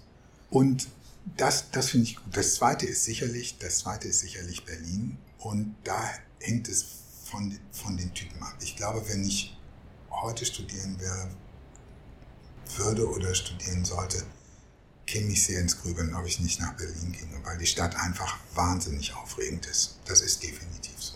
Da steht Bonn an letzter Stelle. Das ist eine zutiefst langweilige Stadt. Das ist, dass die, das weiß ich, das sage ich, das sage ich immer und das werde ich auch nicht müde zu sagen. Es ist, es ist so. Also für, für einen Studenten hier kann man studieren, das ist ja nicht so toll. Dann kann man mal zum Rhein runtergehen oder so. Und, ja. Jedenfalls, ähm, wenn, wenn wenn ich jetzt angucke, was die, was die Arbeitsbedingungen, was die Arbeitsbedingungen sind, dann ist sicherlich, gut, Bielefeld ist auch noch ganz weit hinten. Ja, Bonn und Bielefeld mhm, sind vielleicht am ist gut, das kommt ja auch noch dazu, also nicht wieder. Wenn ich die Arbeitsbedingungen sehe, sind die Arbeitsbedingungen in der FU und in Bielefeld sehr gut gewesen. Ja, auch in Göttingen, sie sind hier aber das hängt im Grunde genommen mit der räumlichen Situation und sie sind hier mühsamer. Insofern würde ich das tatsächlich etwas, etwas schlechter dastehen lassen. Was jetzt aber die Exzellenz betrifft, ist sicherlich Bonn an erster Stelle zu nennen. Das, das muss ich wirklich sagen. Also Bonn ist eine Exzellenzuni, die diesen Titel auch wirklich verdient hat. Das merkt man, das merkt man an ganz vielen Stellen. Das ist sehr gut. Dann kommt sofort danach Berlin, aber danach dann würde ich Göttingen nehmen, aber das ist natürlich romantisch verklärt. Ist einfach so. Und dann kommt Bielefeld, weil Bielefeld ist eine Reformuni gewesen damals in der Gründungsphase und vieles ist ganz großartig und vieles ist umständlich dabei geworden. Göttingen hat einfach diese lange Tradition. Und ähm, ja, das ist einfach, in der Erinnerung sind viele Dinge sehr, sehr effizient gewesen und sehr, sehr eine Universität der kurzen Wege. Ich weiß, dass das heute auch nicht mehr so ist, aber die war eine ganz schlanke Verwaltung. Die bestand gefühlt, bestand die, die Zentralverwaltung der Uni bestand gefühlt aus vielleicht 30 Leuten. Mehr nicht. Und das war hocheffizient, das Ganze, weil sehr viel in die Peripherie und in die Institute verlagert worden ist. Und je mehr zentralisiert wurde, umso größer ist der Verwaltungsapparat geworden in der Zentrale und umso schwerfälliger ist das ganze System geworden. Das ist einfach so. Ich kann das verstehen, dass man das macht. Der Grund dafür ist aber mit Sicherheit, dass man Pech haben kann, wenn man die Dinge dezentralisiert. Wenn die dezentrale Stelle nicht gut geleitet ist, ist das nichts, dann ist das ein totaler Ausfall. Aber wenn das einigermaßen gut funktioniert, dann ist das mit Sicherheit effizienter, als wenn es zentralisiert ist. Äh, ja, dann haben wir jetzt äh, schon relativ viel über Ihre Forschung vor allem am Anfang gehört und gerade auch gehört, dass die Uni Bonn Sie in dem Aspekt eher eingeschränkt hat. Aber trotzdem würde mich oder wahrscheinlich auch alle anderen interessieren, wie denn aktuell bei Ihnen die Forschung aussieht. Also was sind aktuell Sachen, an denen Sie aktiv forschen oder auch was äh, Sachen sind, an denen Bachelor, Master oder Wahlpflichtkandidaten aktuell irgendwie bei Ihnen dran forschen? Jetzt muss ich erstmal, jetzt dazu sagen, dass ich mich mehr oder weniger in der Seneszenz befinde. Ja, das bedeutet, ich werde nicht mehr in großem Stil Doktorarbeiten oder so etwas vergeben, weil ich die gar nicht mehr die ganze Zeit bis zum Ende betreuen kann. Viele Projekte, die ich jetzt mache, sind Projekte, wo ich Lücken fülle, die im Laufe der Zeit geblieben sind. Und wir sind verstärkt wieder, wir sind verstärkt wieder in den letzten Jahren, weil sich das als sehr effektiv erwiesen hat und als sehr sehr effizient auch zur Ultrastruktur zurückgekommen. Das heißt, ich bin mit vielen Themen, die ich vergebe, an den Anfang zurückgekehrt, mit dem ich angefangen habe, um das Gefühl zumindest zu haben, dass ich an einigen Stellen wirklich ein, ein etwas kompletteres Bild erzeugen kann. Die zweite Sache, die wir, das ist, das ist, das ist ein großer Aspekt, die Ultrastruktur. Das ist das auch, was in, meinen, in, in erster Linie in meinen Händen liegt. Aber was wir machen, ist, dass wir nicht nur immer die Ultrastruktur machen, sondern wir nehmen immer andere Methoden dazu, damit das Methodenspektrum und die Methodenkompetenz größer ist. Und da sind es Fragen zur Evolution des Nervensystems, zur Struktur des Nervensystems bei Annelieden, wo wir sowohl Fluoreszenzmarkierungen als auch normale histologische Methoden, 3D-Rekonstruktionen und, und die Ultrastruktur kombinieren. Bei mir selber sind es die Nierenorgane, das kombinieren wir mit der Entwicklung, weil wir die ähm, weil wir das mit CLSM untersuchen, also ein Laserscan-Mikroskop und dann die einzelnen Entwicklungsstadien uns angucken können. Und ähm, insofern sind es überwiegend morphologische Arbeiten. Auf der anderen Seite machen wir sehr viel Arbeiten zur Population und Populationsstruktur an den Martinen. Auch da bin ich in der alten Gruppe geblieben. Das ist überwiegend aber in den Händen von Jörn von Dören. Da habe ich nicht ganz so viel mit zu tun, weil die diese, äh, weil die die Populationsuntersuchungen machen und strukturieren.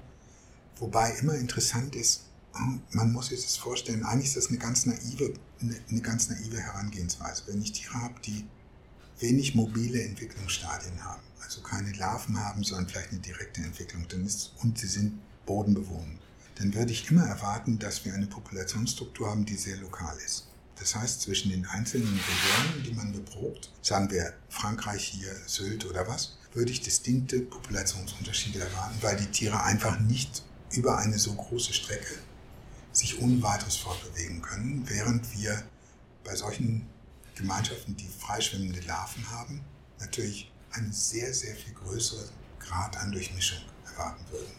Das zeigt sich auch. Und das Interessante daran ist, dass im Grunde genommen diese, die Strategie im Lebenszyklus, sehr viel in die Nachkommen zu investieren und damit relativ wenige Nachkommen zu haben, die aber in einem Stadium quasi zur Welt kommen oder, oder selbst am Geschehen teilnehmen, wo sie so groß sind, dass sie einem gewissen Räuberdruck entwachsen sind und damit eine hohe Überlebenswahrscheinlichkeit haben, das scheint den Preis zu haben, dass die genetische Vielfalt in der Population abnimmt. Ja, in, der, in der jeweils lokalen Population, während der große Vorteil an dem hohen Risiko viele Larven zu erzeugen, die dann in großem Stil weggefressen werden, wo man also einen großen Verlust hat auch von genetischer Information, von potenziell möglicher genetischer Information. Das kompensiert wird dadurch, dass ein großer Austausch über einen riesigen Bereich erfolgt. Ja, wir haben also dort tatsächlich sehr viel differenziertere Populationen. Das haben wir bei den Nematinen zeigen können und das sehen wir auch. Und das ist natürlich jetzt interessant zu gucken, in anderen Populationen passiert das da auch. Oder ist das wirklich nur ein spezifisches Phänomen, was wir, was wir dort beobachten können? Das ist, das, ist noch, das ist noch ein Komplex, den ich nach wie vor außerordentlich interessant, wirklich interessant finde. Und dann ist es so, und kommen wir auch wieder zum Freiland zurück, dann ist es natürlich so, dass ich deswegen auch so gerne dort arbeite, in der Gezeitenzone. Das hat ja einen Grund. Das liegt nicht nur daran, weil ich so ja, als Ostfriesen nicht so wasseraffin bin. Ja, habe auch spät schwimmen gelernt und so. Tauchen finde ich auch nicht so richtig toll, aber gut, das kann man machen. Aber die Gezeitenzone ist deswegen eigentlich so interessant, weil man in einem sehr steilen Gradienten sich aufhält und weil es die Transition zeigt zum Land. Und das ist ein weiterer Komplex, den wir quasi nebenbei immer beforschen, dass der nicht Schwerpunkt ist, sondern wo wir einfach immer noch Daten sammeln dazu ist, dass wir, dass diese Kleinzone der Lebensraum ist, der erklären kann, warum wir so selten Terrestrialisationsereignisse haben. Im Grunde genommen innerhalb der Arthropoden und innerhalb der Wirbeltiere ganz erfolgreich, ja, in ein paar Linien. Und sonst geht das nicht so gut. Ja, Schnecken mit viel Schleim und so, damit sie nicht austrocknen und einer großen Austrocknungstoleranz. Man findet jetzt manchmal die am Wegesrand liegen, dann sehen die schon so verschrumpelt aus. Wenn da Wasser dran raufläuft, dann sind die wieder fit. Ja, die können, die können das ab, also bis zu einem gewissen Grade, können die ohne weiteres diesen Verlust ab. Und es ist natürlich interessant zu sehen, ähm, was passiert. Und was mich da im Hintergrund interessiert, ist eigentlich nicht einmal die Sache, wie ist das passiert, kann man die typischen Charakteristika sehen. Und das sehen wir auch. Das ist die langsame Transition zu anderen Atmungssystemen und so weiter. Was mich da interessiert ist, ist es eigentlich die gleiche genetische Grundlage, die dort immer wieder utilisiert wird, um die Anforderungen an den terrestrischen Lebensraum zu bewältigen? Oder sind die funktionellen Zwänge so stark, dass im Grunde dort in den neuen Lebensraum einzuwandern, es im Grunde genommen egal ist, welche genetische Basis die einzelnen Strukturen haben. Das heißt, ist die Veränderung der Atmung, ist es die gleiche genetische Grundlage? die Ausbildung von Wachsschichten und so weiter auf, auf der Cuticula und vieles mehr, führt das, wird da immer wieder, wird da immer wieder dieselbe genetische Grundlage, die auch bei den marinen Vorfahren äh, ausgebildet ist, wird die immer wieder transformiert oder sind es andere, die dann im Ergebnis ein, eine ähnliche Struktur generieren können? Letztendlich eine klassische Frage auf der Ebene von Analogien und Homologien in der, in der Biologie. Das werde ich aber nicht mehr hinkriegen. Das weiß ich auch. Da bin ich nicht mehr lange genug da. Aber das finde ich, finde ich nach wie vor eine wahnsinnig interessante Geschichte, weil es eben auch so selten passiert ist. Ja, Im Grunde genommen muss man sich sagen, das, man, man glaubt, dass ja meine Arthropoden in unterschiedlichen Linien, also wenigstens, wenigstens in vier Linien dann innerhalb der Krebse noch ein paar Mal. Wahrscheinlich sind die an Landgängen beim Wirbeltieren ein einziges Mal und den Rest kann man fast vernachlässigen, weil die alle wassergebunden noch immer sind.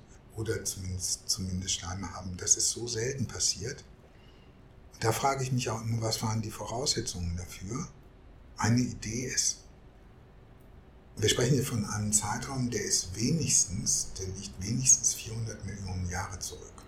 Und zu diesem Zeitpunkt war der Mond dichter an der Erde dran. Und das bedeutet, dass wir viel, viel höhere Gezeitenunterschiede haben mussten, als wir die heute haben. Ja, insofern bietet sich das auch zur Kooperation mit den Geos an, zu simulieren, wie groß waren eigentlich die Gezeitenunterschiede. Und das bedeutet auf der einen Seite mechanischen Stress, das bedeutet aber auch, dass wirklich dieser extreme Lebensraum, der immer wieder diese Schwankungen zeigt, der muss riesengroß gewesen sein. Nicht nur so eine kleine Küstenlinie, wie wir heute haben, sondern ein gigantisch großer Bereich. Und ich glaube, dass darin der Schlüssel liegt dafür, warum offenbar zu einem bestimmten Zeitpunkt es so erfolgreich gewesen ist, an Land zu gehen in mehreren Linien. Und dann scheint sich das Fenster weitgehend geschlossen zu haben. Wieder heute haben wir solche Transitionen oder jüngere Transitionen haben wir nicht mehr. Aber in, in, in dem Fall vielleicht zur Verbindlichung, wie kann ich mir denn die Forschungsarbeit in dem Bereich dann vorstellen? Also wie wird das denn dann aussehen? Weil das ist ja sehr theoretisch sozusagen. Das ist eigentlich so, das, ist, das läuft darauf hinaus, so etwas würde darauf hinauslaufen, dass es eine reine, zunächst ein reiner Vergleich ist von Genomen und Strukturen. Ja? Wir müssen einmal wissen, ist das, sieht, das, sieht das gleich aus, wie funktioniert es und die genetische Grundlage kennen. Das heißt, es ist unglaublich viel Bearbeitung von genetischer Informationen, von Daten, sehr viel Arbeit an Simulationen und am Computer. Das ist einfach so. Und das ist auch nicht, das ist auch nicht meine Expertise. Das ist etwas, was ich, was ich sehr wirklich enorm interessant finde und was eigentlich, wo ich manchmal denke, da hätte ich früher mit anfangen sollen, das zu bearbeiten. Ja, aber so ist es. Das ist das. Und dann haben wir, also da, das sind im Grunde genommen die, die, die Schwerpunkte, die wir heute machen, ist Morphologie. Und wir haben natürlich immer noch einen Aspekt, das ist die Taxonomie. Das ist auch deswegen für mich unglaublich wichtig, weil wir in einer Zeit leben, wo wir ein großes Artensterben miterleben. Und eine der Schattenseiten, in meinen Augen zumindest, des Artensterbens ist nicht unbedingt, dass da mal eine Art verloren geht, sondern dass wir Gefahr laufen, dass bestimmte Schlüsselarten verschwinden, die strukturieren in Ökosystemen und dann kippt uns das ganze System weg. Und das ist, das ist die große, das sehe ich als die große Gefahr. Ob dann, ob dann mal mehr oder weniger Arten da sind, offenbar geht die Speziation auch schneller, als wir das, als wir das gewöhnlich denken. Es gibt auch mehr Arten, wir haben das bei weitem noch nicht erfasst. Aber de facto befinden wir uns in einer Grauzone. Und wir haben das sträflich vernachlässigt, Leute herauszubilden oder unseren Nachwuchs so auszubilden, dass die sicher sind im Erkennen von Arten und auch über das Werkzeug verfügen. Natürlich kann ich jetzt hingehen, und das ist vollkommen richtig, und sage, das ist ganz einfach. Ich nehme eine Umweltprobe und packe sie in den Sequencer, mache Next Generation Sequencing und dann kriege ich da schon raus, was da drin ist. Das funktioniert ja auch alles einigermaßen gut. Aber letztendlich läuft es ja auch darauf hinaus, dass man nur so eine numerische Erfassung hat.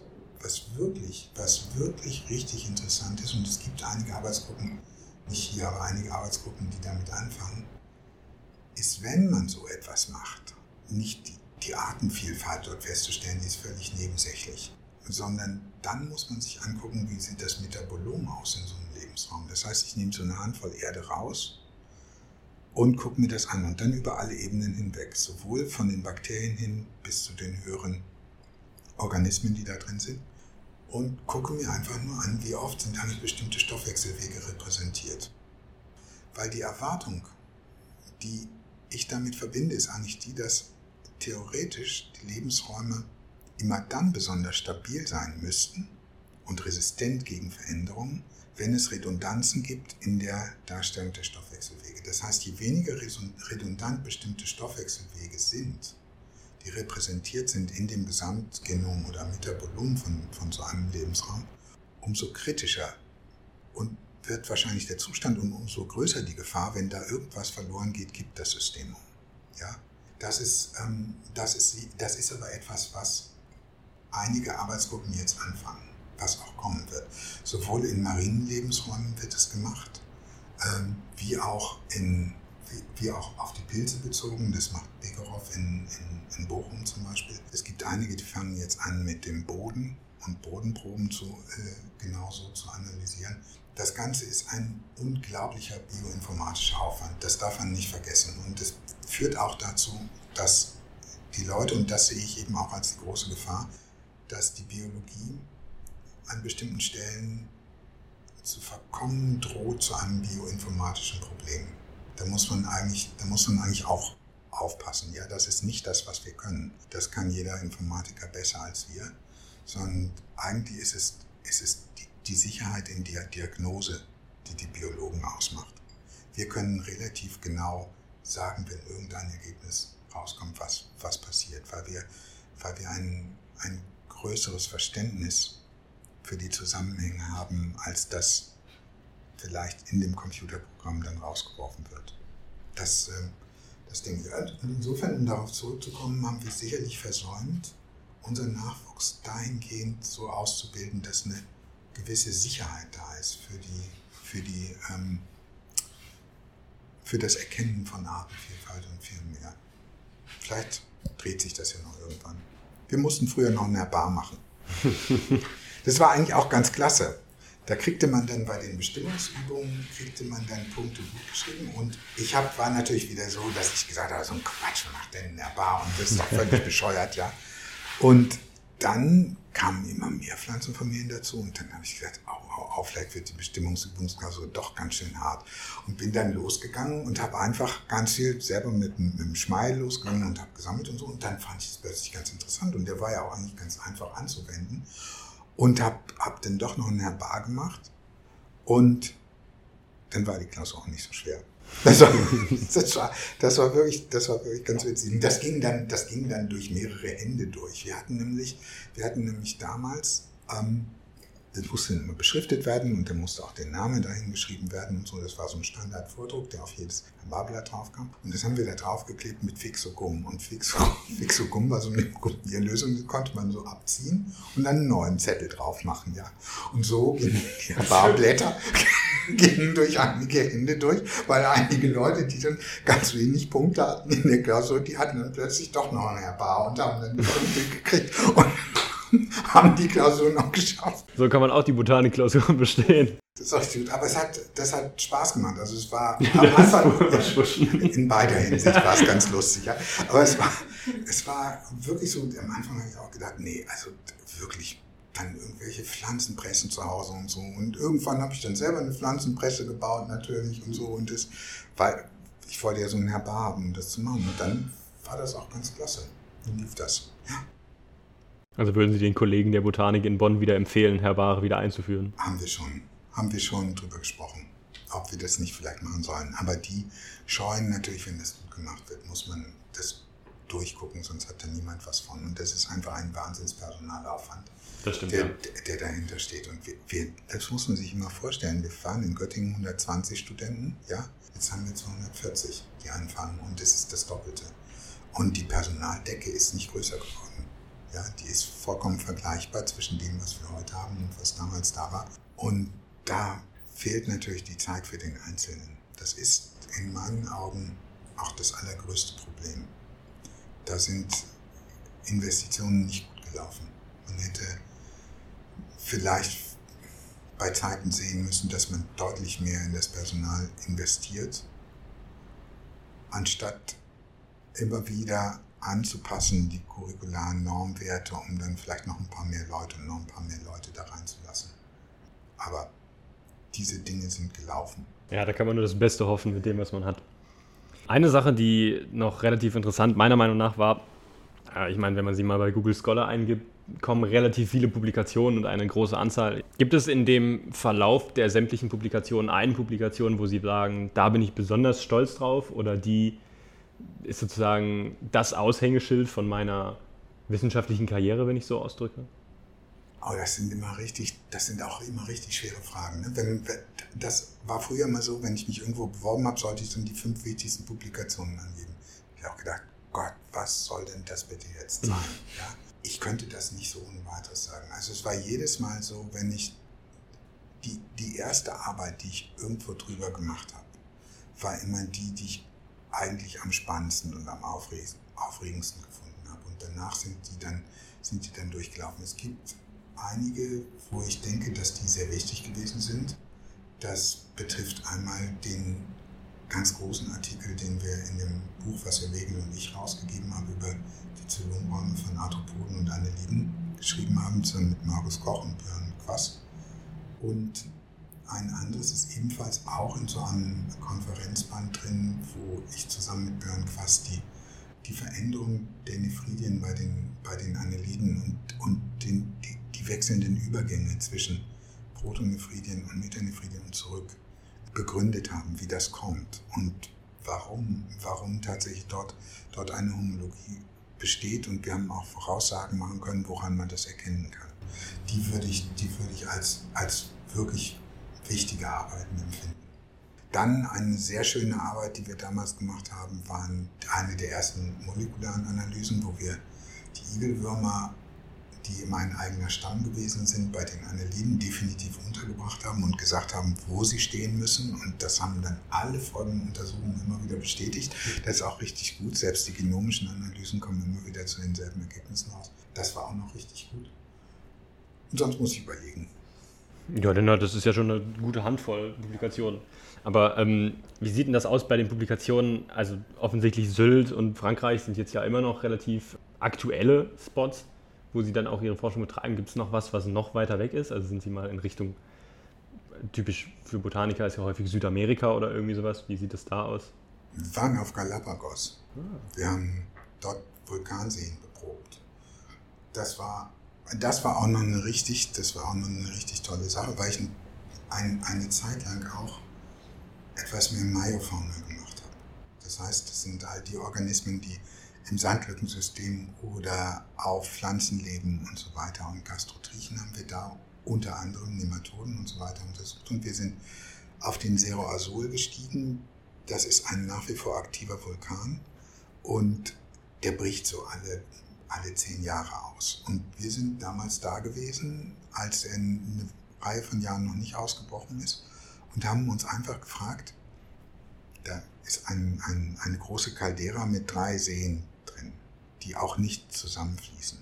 Da haben wir uns gefragt, gibt es eigentlich zwischen diesen drei Seen Unterschiede? Und die zweite Frage ist, wo sind eigentlich die nächsten, die nächsten Verwandten von denen, die da oben sind?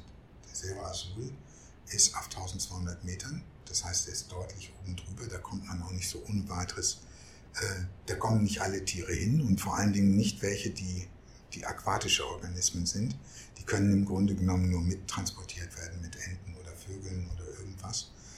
Und das war, das war wirklich, das war wirklich eine der tollsten, das muss ich sagen, eine der tollsten Exkursionen, die auch an den bisher schönsten Exkursionsort geführt hat.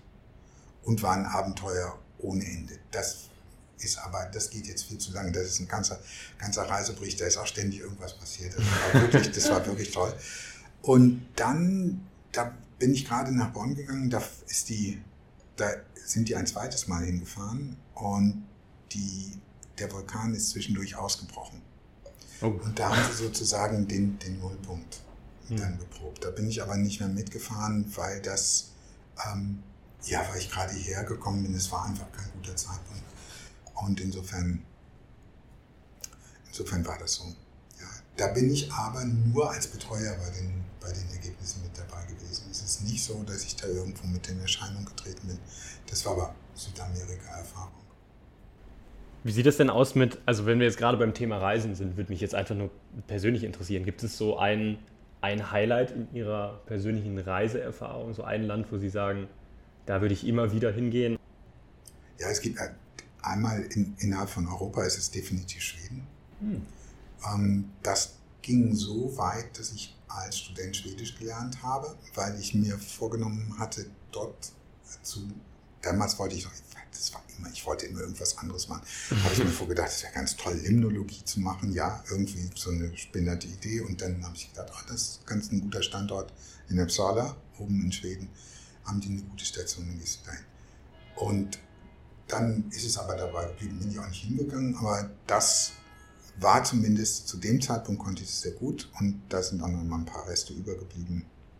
Wenn ich da vor Ort bin, geht es wieder besser als so. Das überrascht einen dann auch immer, wie wenig man eine Sprache eigentlich kann, die man mal gelernt hat, wenn man nicht direkt vor Ort ist. Ja, dieses typische spontan, oh, sag doch mal irgendwas auf Schwedisch, ja, dann könnte ich schon jemanden Anfall kriegen und so, was soll ich denn jetzt sagen? Ja, das, weil man dem Kontext nach sich unterhält, immer in dem, in dem Zusammenhang.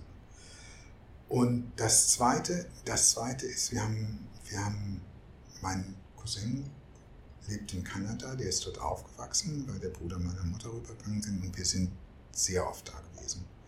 Und ich bin auch später an der West, die sind an der Ostküste, ich bin an die Westküste rübergefahren und das ist wirklich, ähm, wirklich ein, ein Land, wo ich mir tatsächlich vorstellen könnte zu leben anders als in den USA. Das ist für mich ausgeschlossen. Ja, aber das ist schon deutlich europäischer und man, man, merkt, man merkt den Unterschied. Das ist schon, das ist wirklich attraktiv. Ja.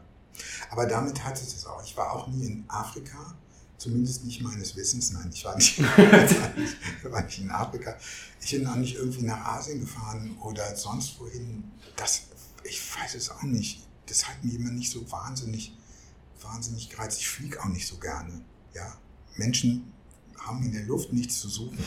Das, das, ist ein notwendiges Übel, wenn man irgendwo hin will. Aber wenn man da nicht unbedingt hin muss, dann braucht man das ja auch nicht. Ist ja eh besser für die Umwelt. Na, das sowieso. Äh, wir haben auch noch in Voraussicht, dass wir wussten, dass sie vorbeikommen, natürlich auch mal die äh, anderen Studierenden, also unsere Kommilitonen, gefragt, was so Fragen sind, was denen unter ja. den Fingern brennt. Und davon haben wir ein paar rausgesucht und würden die jetzt auch einfach mal, ähnlich wie die Quickies, einfach mal so auf sie losschießen und hoffen natürlich Antworten zu bekommen. Äh, eine der ersten Fragen waren, ob sie vegetarisch oder vegan leben, oder? Nein, das tue ich nicht. Ich esse, ich esse ganz wenig Fleisch, wirklich extrem wenig, aber ich würde mich ganz bestimmt nicht als Vegetarier bezeichnen. Und vegan, das sind meine Kinder sind das, ich kann das nicht verstehen, die müssen immer zusätzlich irgendwelche Nahrungsmittel zu sich nehmen. Das ist eine Mangelernährung. Aber ja, das ist, das ist einfach so. Also da wird man mich, da wird man mich nicht ohne weiteres äh, hinkriegen oder davon überzeugen, dass es ganz gut ist. Da ist in meinen Augen auch eine Menge Ideologie dabei. Ich erinnere mich daran, wie wir das Tolle ist ja, das Tolle ist ja an meinem Beruf, ja, dass man ständig mit jungen Menschen zu tun hat. Das ist so anregend und das ist so klasse. Darum war das ernst gemeint, dass ich gesagt habe, die Studenten vorhin bei der Antwort war es das Beste an der Universität. Das stimmt wirklich, ja, weil das das hält einen wahnsinnig auf Trab und man kriegt auch immer wieder neue Anregungen, selber nachzudenken über irgendwas. Machst du das eigentlich, machst du das eigentlich richtig und sich zu hinterfragen, weil das hier ernst zu nehmen ist.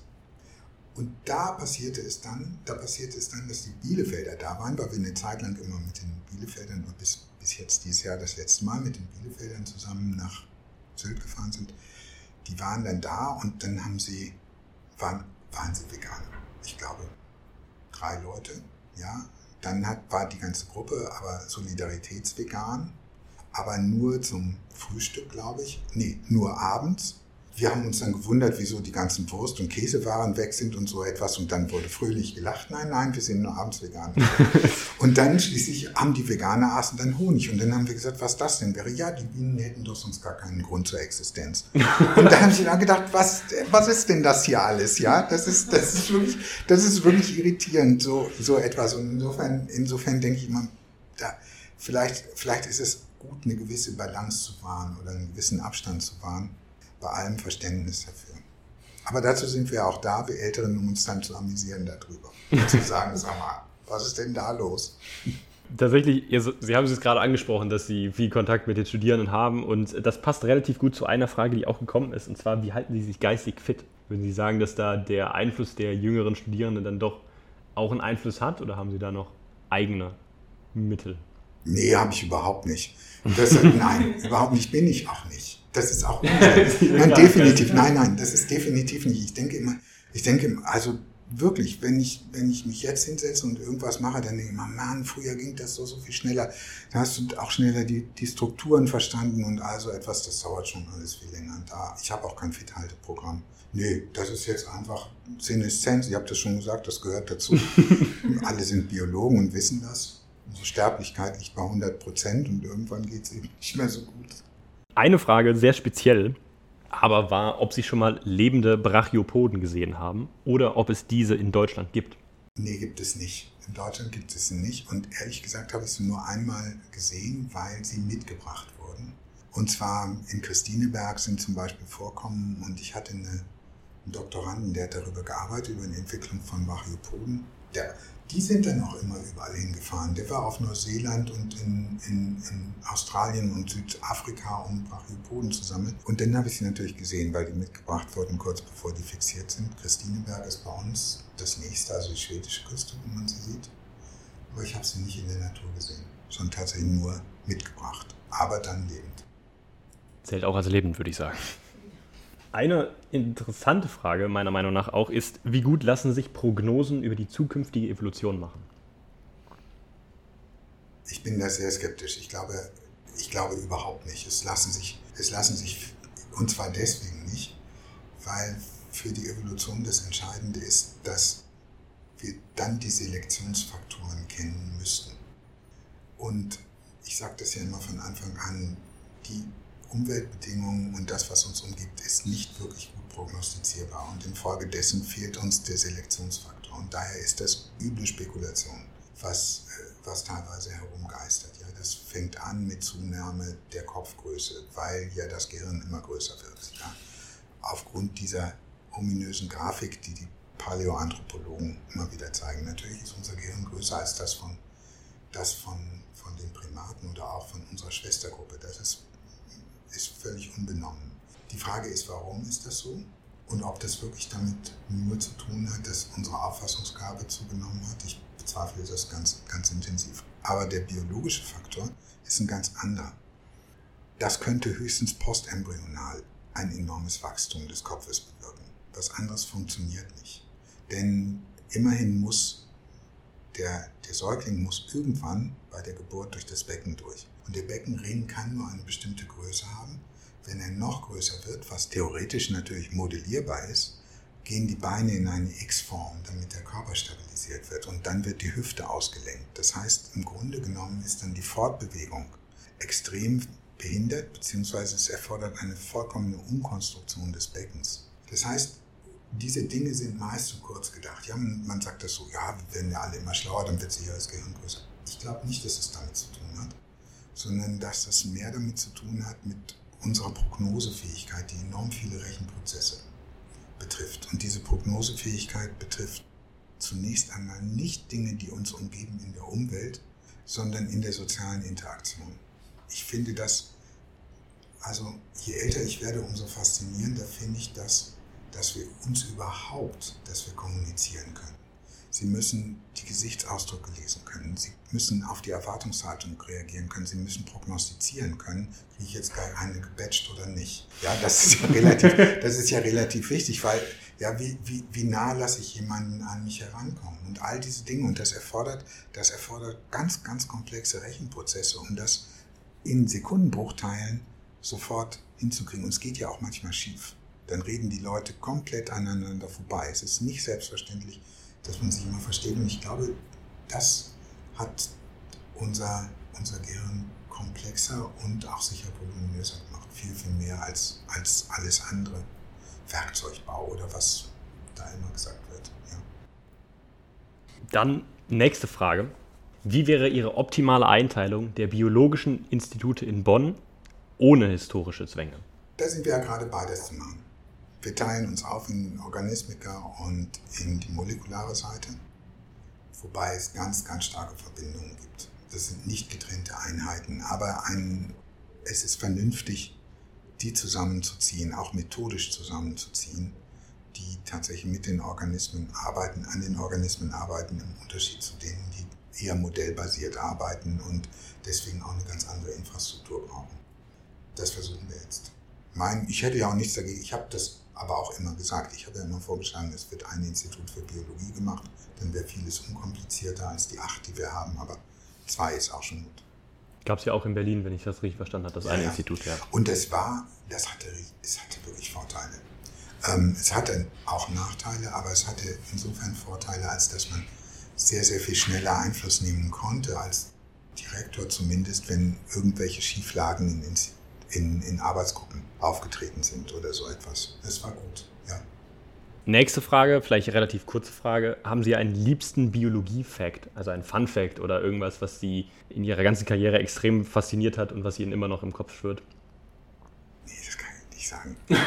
das kann ich, also wirklich, weil es so, so dermaßen viele gibt, das ist einfach so, wenn ich mich, wenn ich mich hinsetze, dann, dann, wird das immer, dann wird das immer erstaunlicher was einzelne Organismen können. Was ich tatsächlich aber, ich sage das eigentlich immer wieder, von allen Arten, die uns umgeben, die faszinierendste finde, ist unsere eigene. Das muss ich, das ist tatsächlich so. Also auch das hätte ich früher nicht so gesagt, aber im Laufe der Jahre und im, im, im Laufe meines Lebens muss ich ehrlich sagen, das finde ich, es ist meine Vorstellung, meine Einstellung zu Mitmenschen immer besser geworden und ich finde es eine zunehmend faszinierend. Trotz aller Facetten, die es gibt und trotz aller dunklen Seiten gibt es einfach auch unglaublich viele Dinge, die, die fantastisch gut sind. Die sind uns so selbstverständlich, dass wir die gar nicht, gar nicht als so bemerkenswert finden. Alleine die Tatsache, letztes Jahr ist das Ahrtal überschwemmt worden, ja.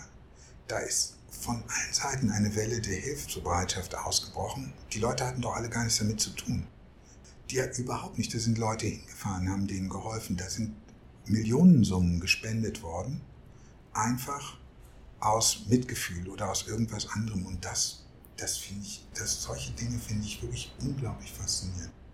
Fun Facts gibt es natürlich eine ganze Menge. Angefangen beim Brüssel auswerfen, Beutefang von den Mertinen, den zeige ich ja immer, Nesselkapseln, Coulomb-Explosionen, was weiß ich. Das ist egal, wo man hinguckt. Und wenn man, wenn man etwas ins Detail hineingeht, dann stößt man sofort auf, auf bestimmte Punkte, wo man sagt, da wissen wir eigentlich nicht weiter und da befindet sich aber ein interessanter Mechanismus hinter Gifte, die dabei sind mit therapeutischen Wirksamkeiten und und und. Das ist un unglaublich viel. Bombardierkäfer. Ein paar kommen ja auch in der Vorlesung, die mich am meisten faszinieren. Ja, vielleicht haben Sie die nächste Frage jetzt mehr oder weniger schon beantwortet, aber haben Sie eine Lieblingstierart oder eine Lieblingsgattung? Ja, es ist natürlich so, neben Homo sapiens finde ich außerordentlich faszinierend Arenicola marina. Das ist der Meeresringelwurm oder Pierwurm heißt der eigentlich, oder Wattwurm nennen die den heute immer. Und zwar deswegen, weil dieses Tier einen kompletten Lebensraum strukturiert. Durch, dadurch, dass die einfach, dass die den gesamten Sand durchfressen und damit auch in eine einheitliche Korngröße verwandeln. Und alles, was, was größer ist, und das zeige ich auch immer, wenn wir da nach oben fahren in so einen Arenicula-Sandwald reingehen, wenn in die Tiefe gräbt, kommt man auf eine zig Zentimeter starke Schicht von Muschel, Schil, Kies und allem Möglichen. Und das ist im ersten Moment überhaupt nicht zu erklären, wieso solche großen Teile da unten in den Boden reinkommen. Und das ist das Tier, was dafür verantwortlich ist, weil all das, was nicht gefressen werden kann, das wird quasi, das sagt bis unten durch, aus dem Lebensraum raus. Und das ist das ist eine so unglaubliche Leistung. Und wenn man in der Erdgeschichte zurückgeht, kann man solche Bioturbationsereignisse tatsächlich auch in, fossilen, in der fossilen Überlieferung finden. Das finde ich schon bemerkenswert. Es ist kein schönes Tier, das muss man dazu sagen. Es gibt viel schönere. Aber ein interessantes Tier. Ein interessantes Tier. Und die letzte Frage, die von unseren, ich nenne es mal Zuschauern gekommen ist, haben Sie schon mal überlegt, Synchronsprecher zu werden? Ich bin mir sicher, Sie wurden schon häufig auf Ihre Stimme angesprochen. Ja, aber nicht als Synchronsprecher. Und das ist mir schon hin und wieder passiert, dass irgendwelche Leute vom Rundfunk sich im, im Zug umgedreht haben und gedacht haben, sie würden Kollegen begrüßen. das finde ich mal ganz lustig. So geht man, nee, bin ich nicht. Ich habe einen Job. Ob ich nicht, ich sage, nein, ich habe eine bezahlte Tätigkeit. Ja, ich meine, auch in Ihrem aktuellen Job werden Sie ja auch fürs Reden ja, teilweise eben. bezahlt. Also. Ja, ja. Ja, äh, dann waren das tatsächlich die Zuschauerfragen und mehr oder weniger auch die Fragen, die wir uns für heute vorgenommen haben. Außer es gibt natürlich noch Fragen aus dieser anwesenden Runde.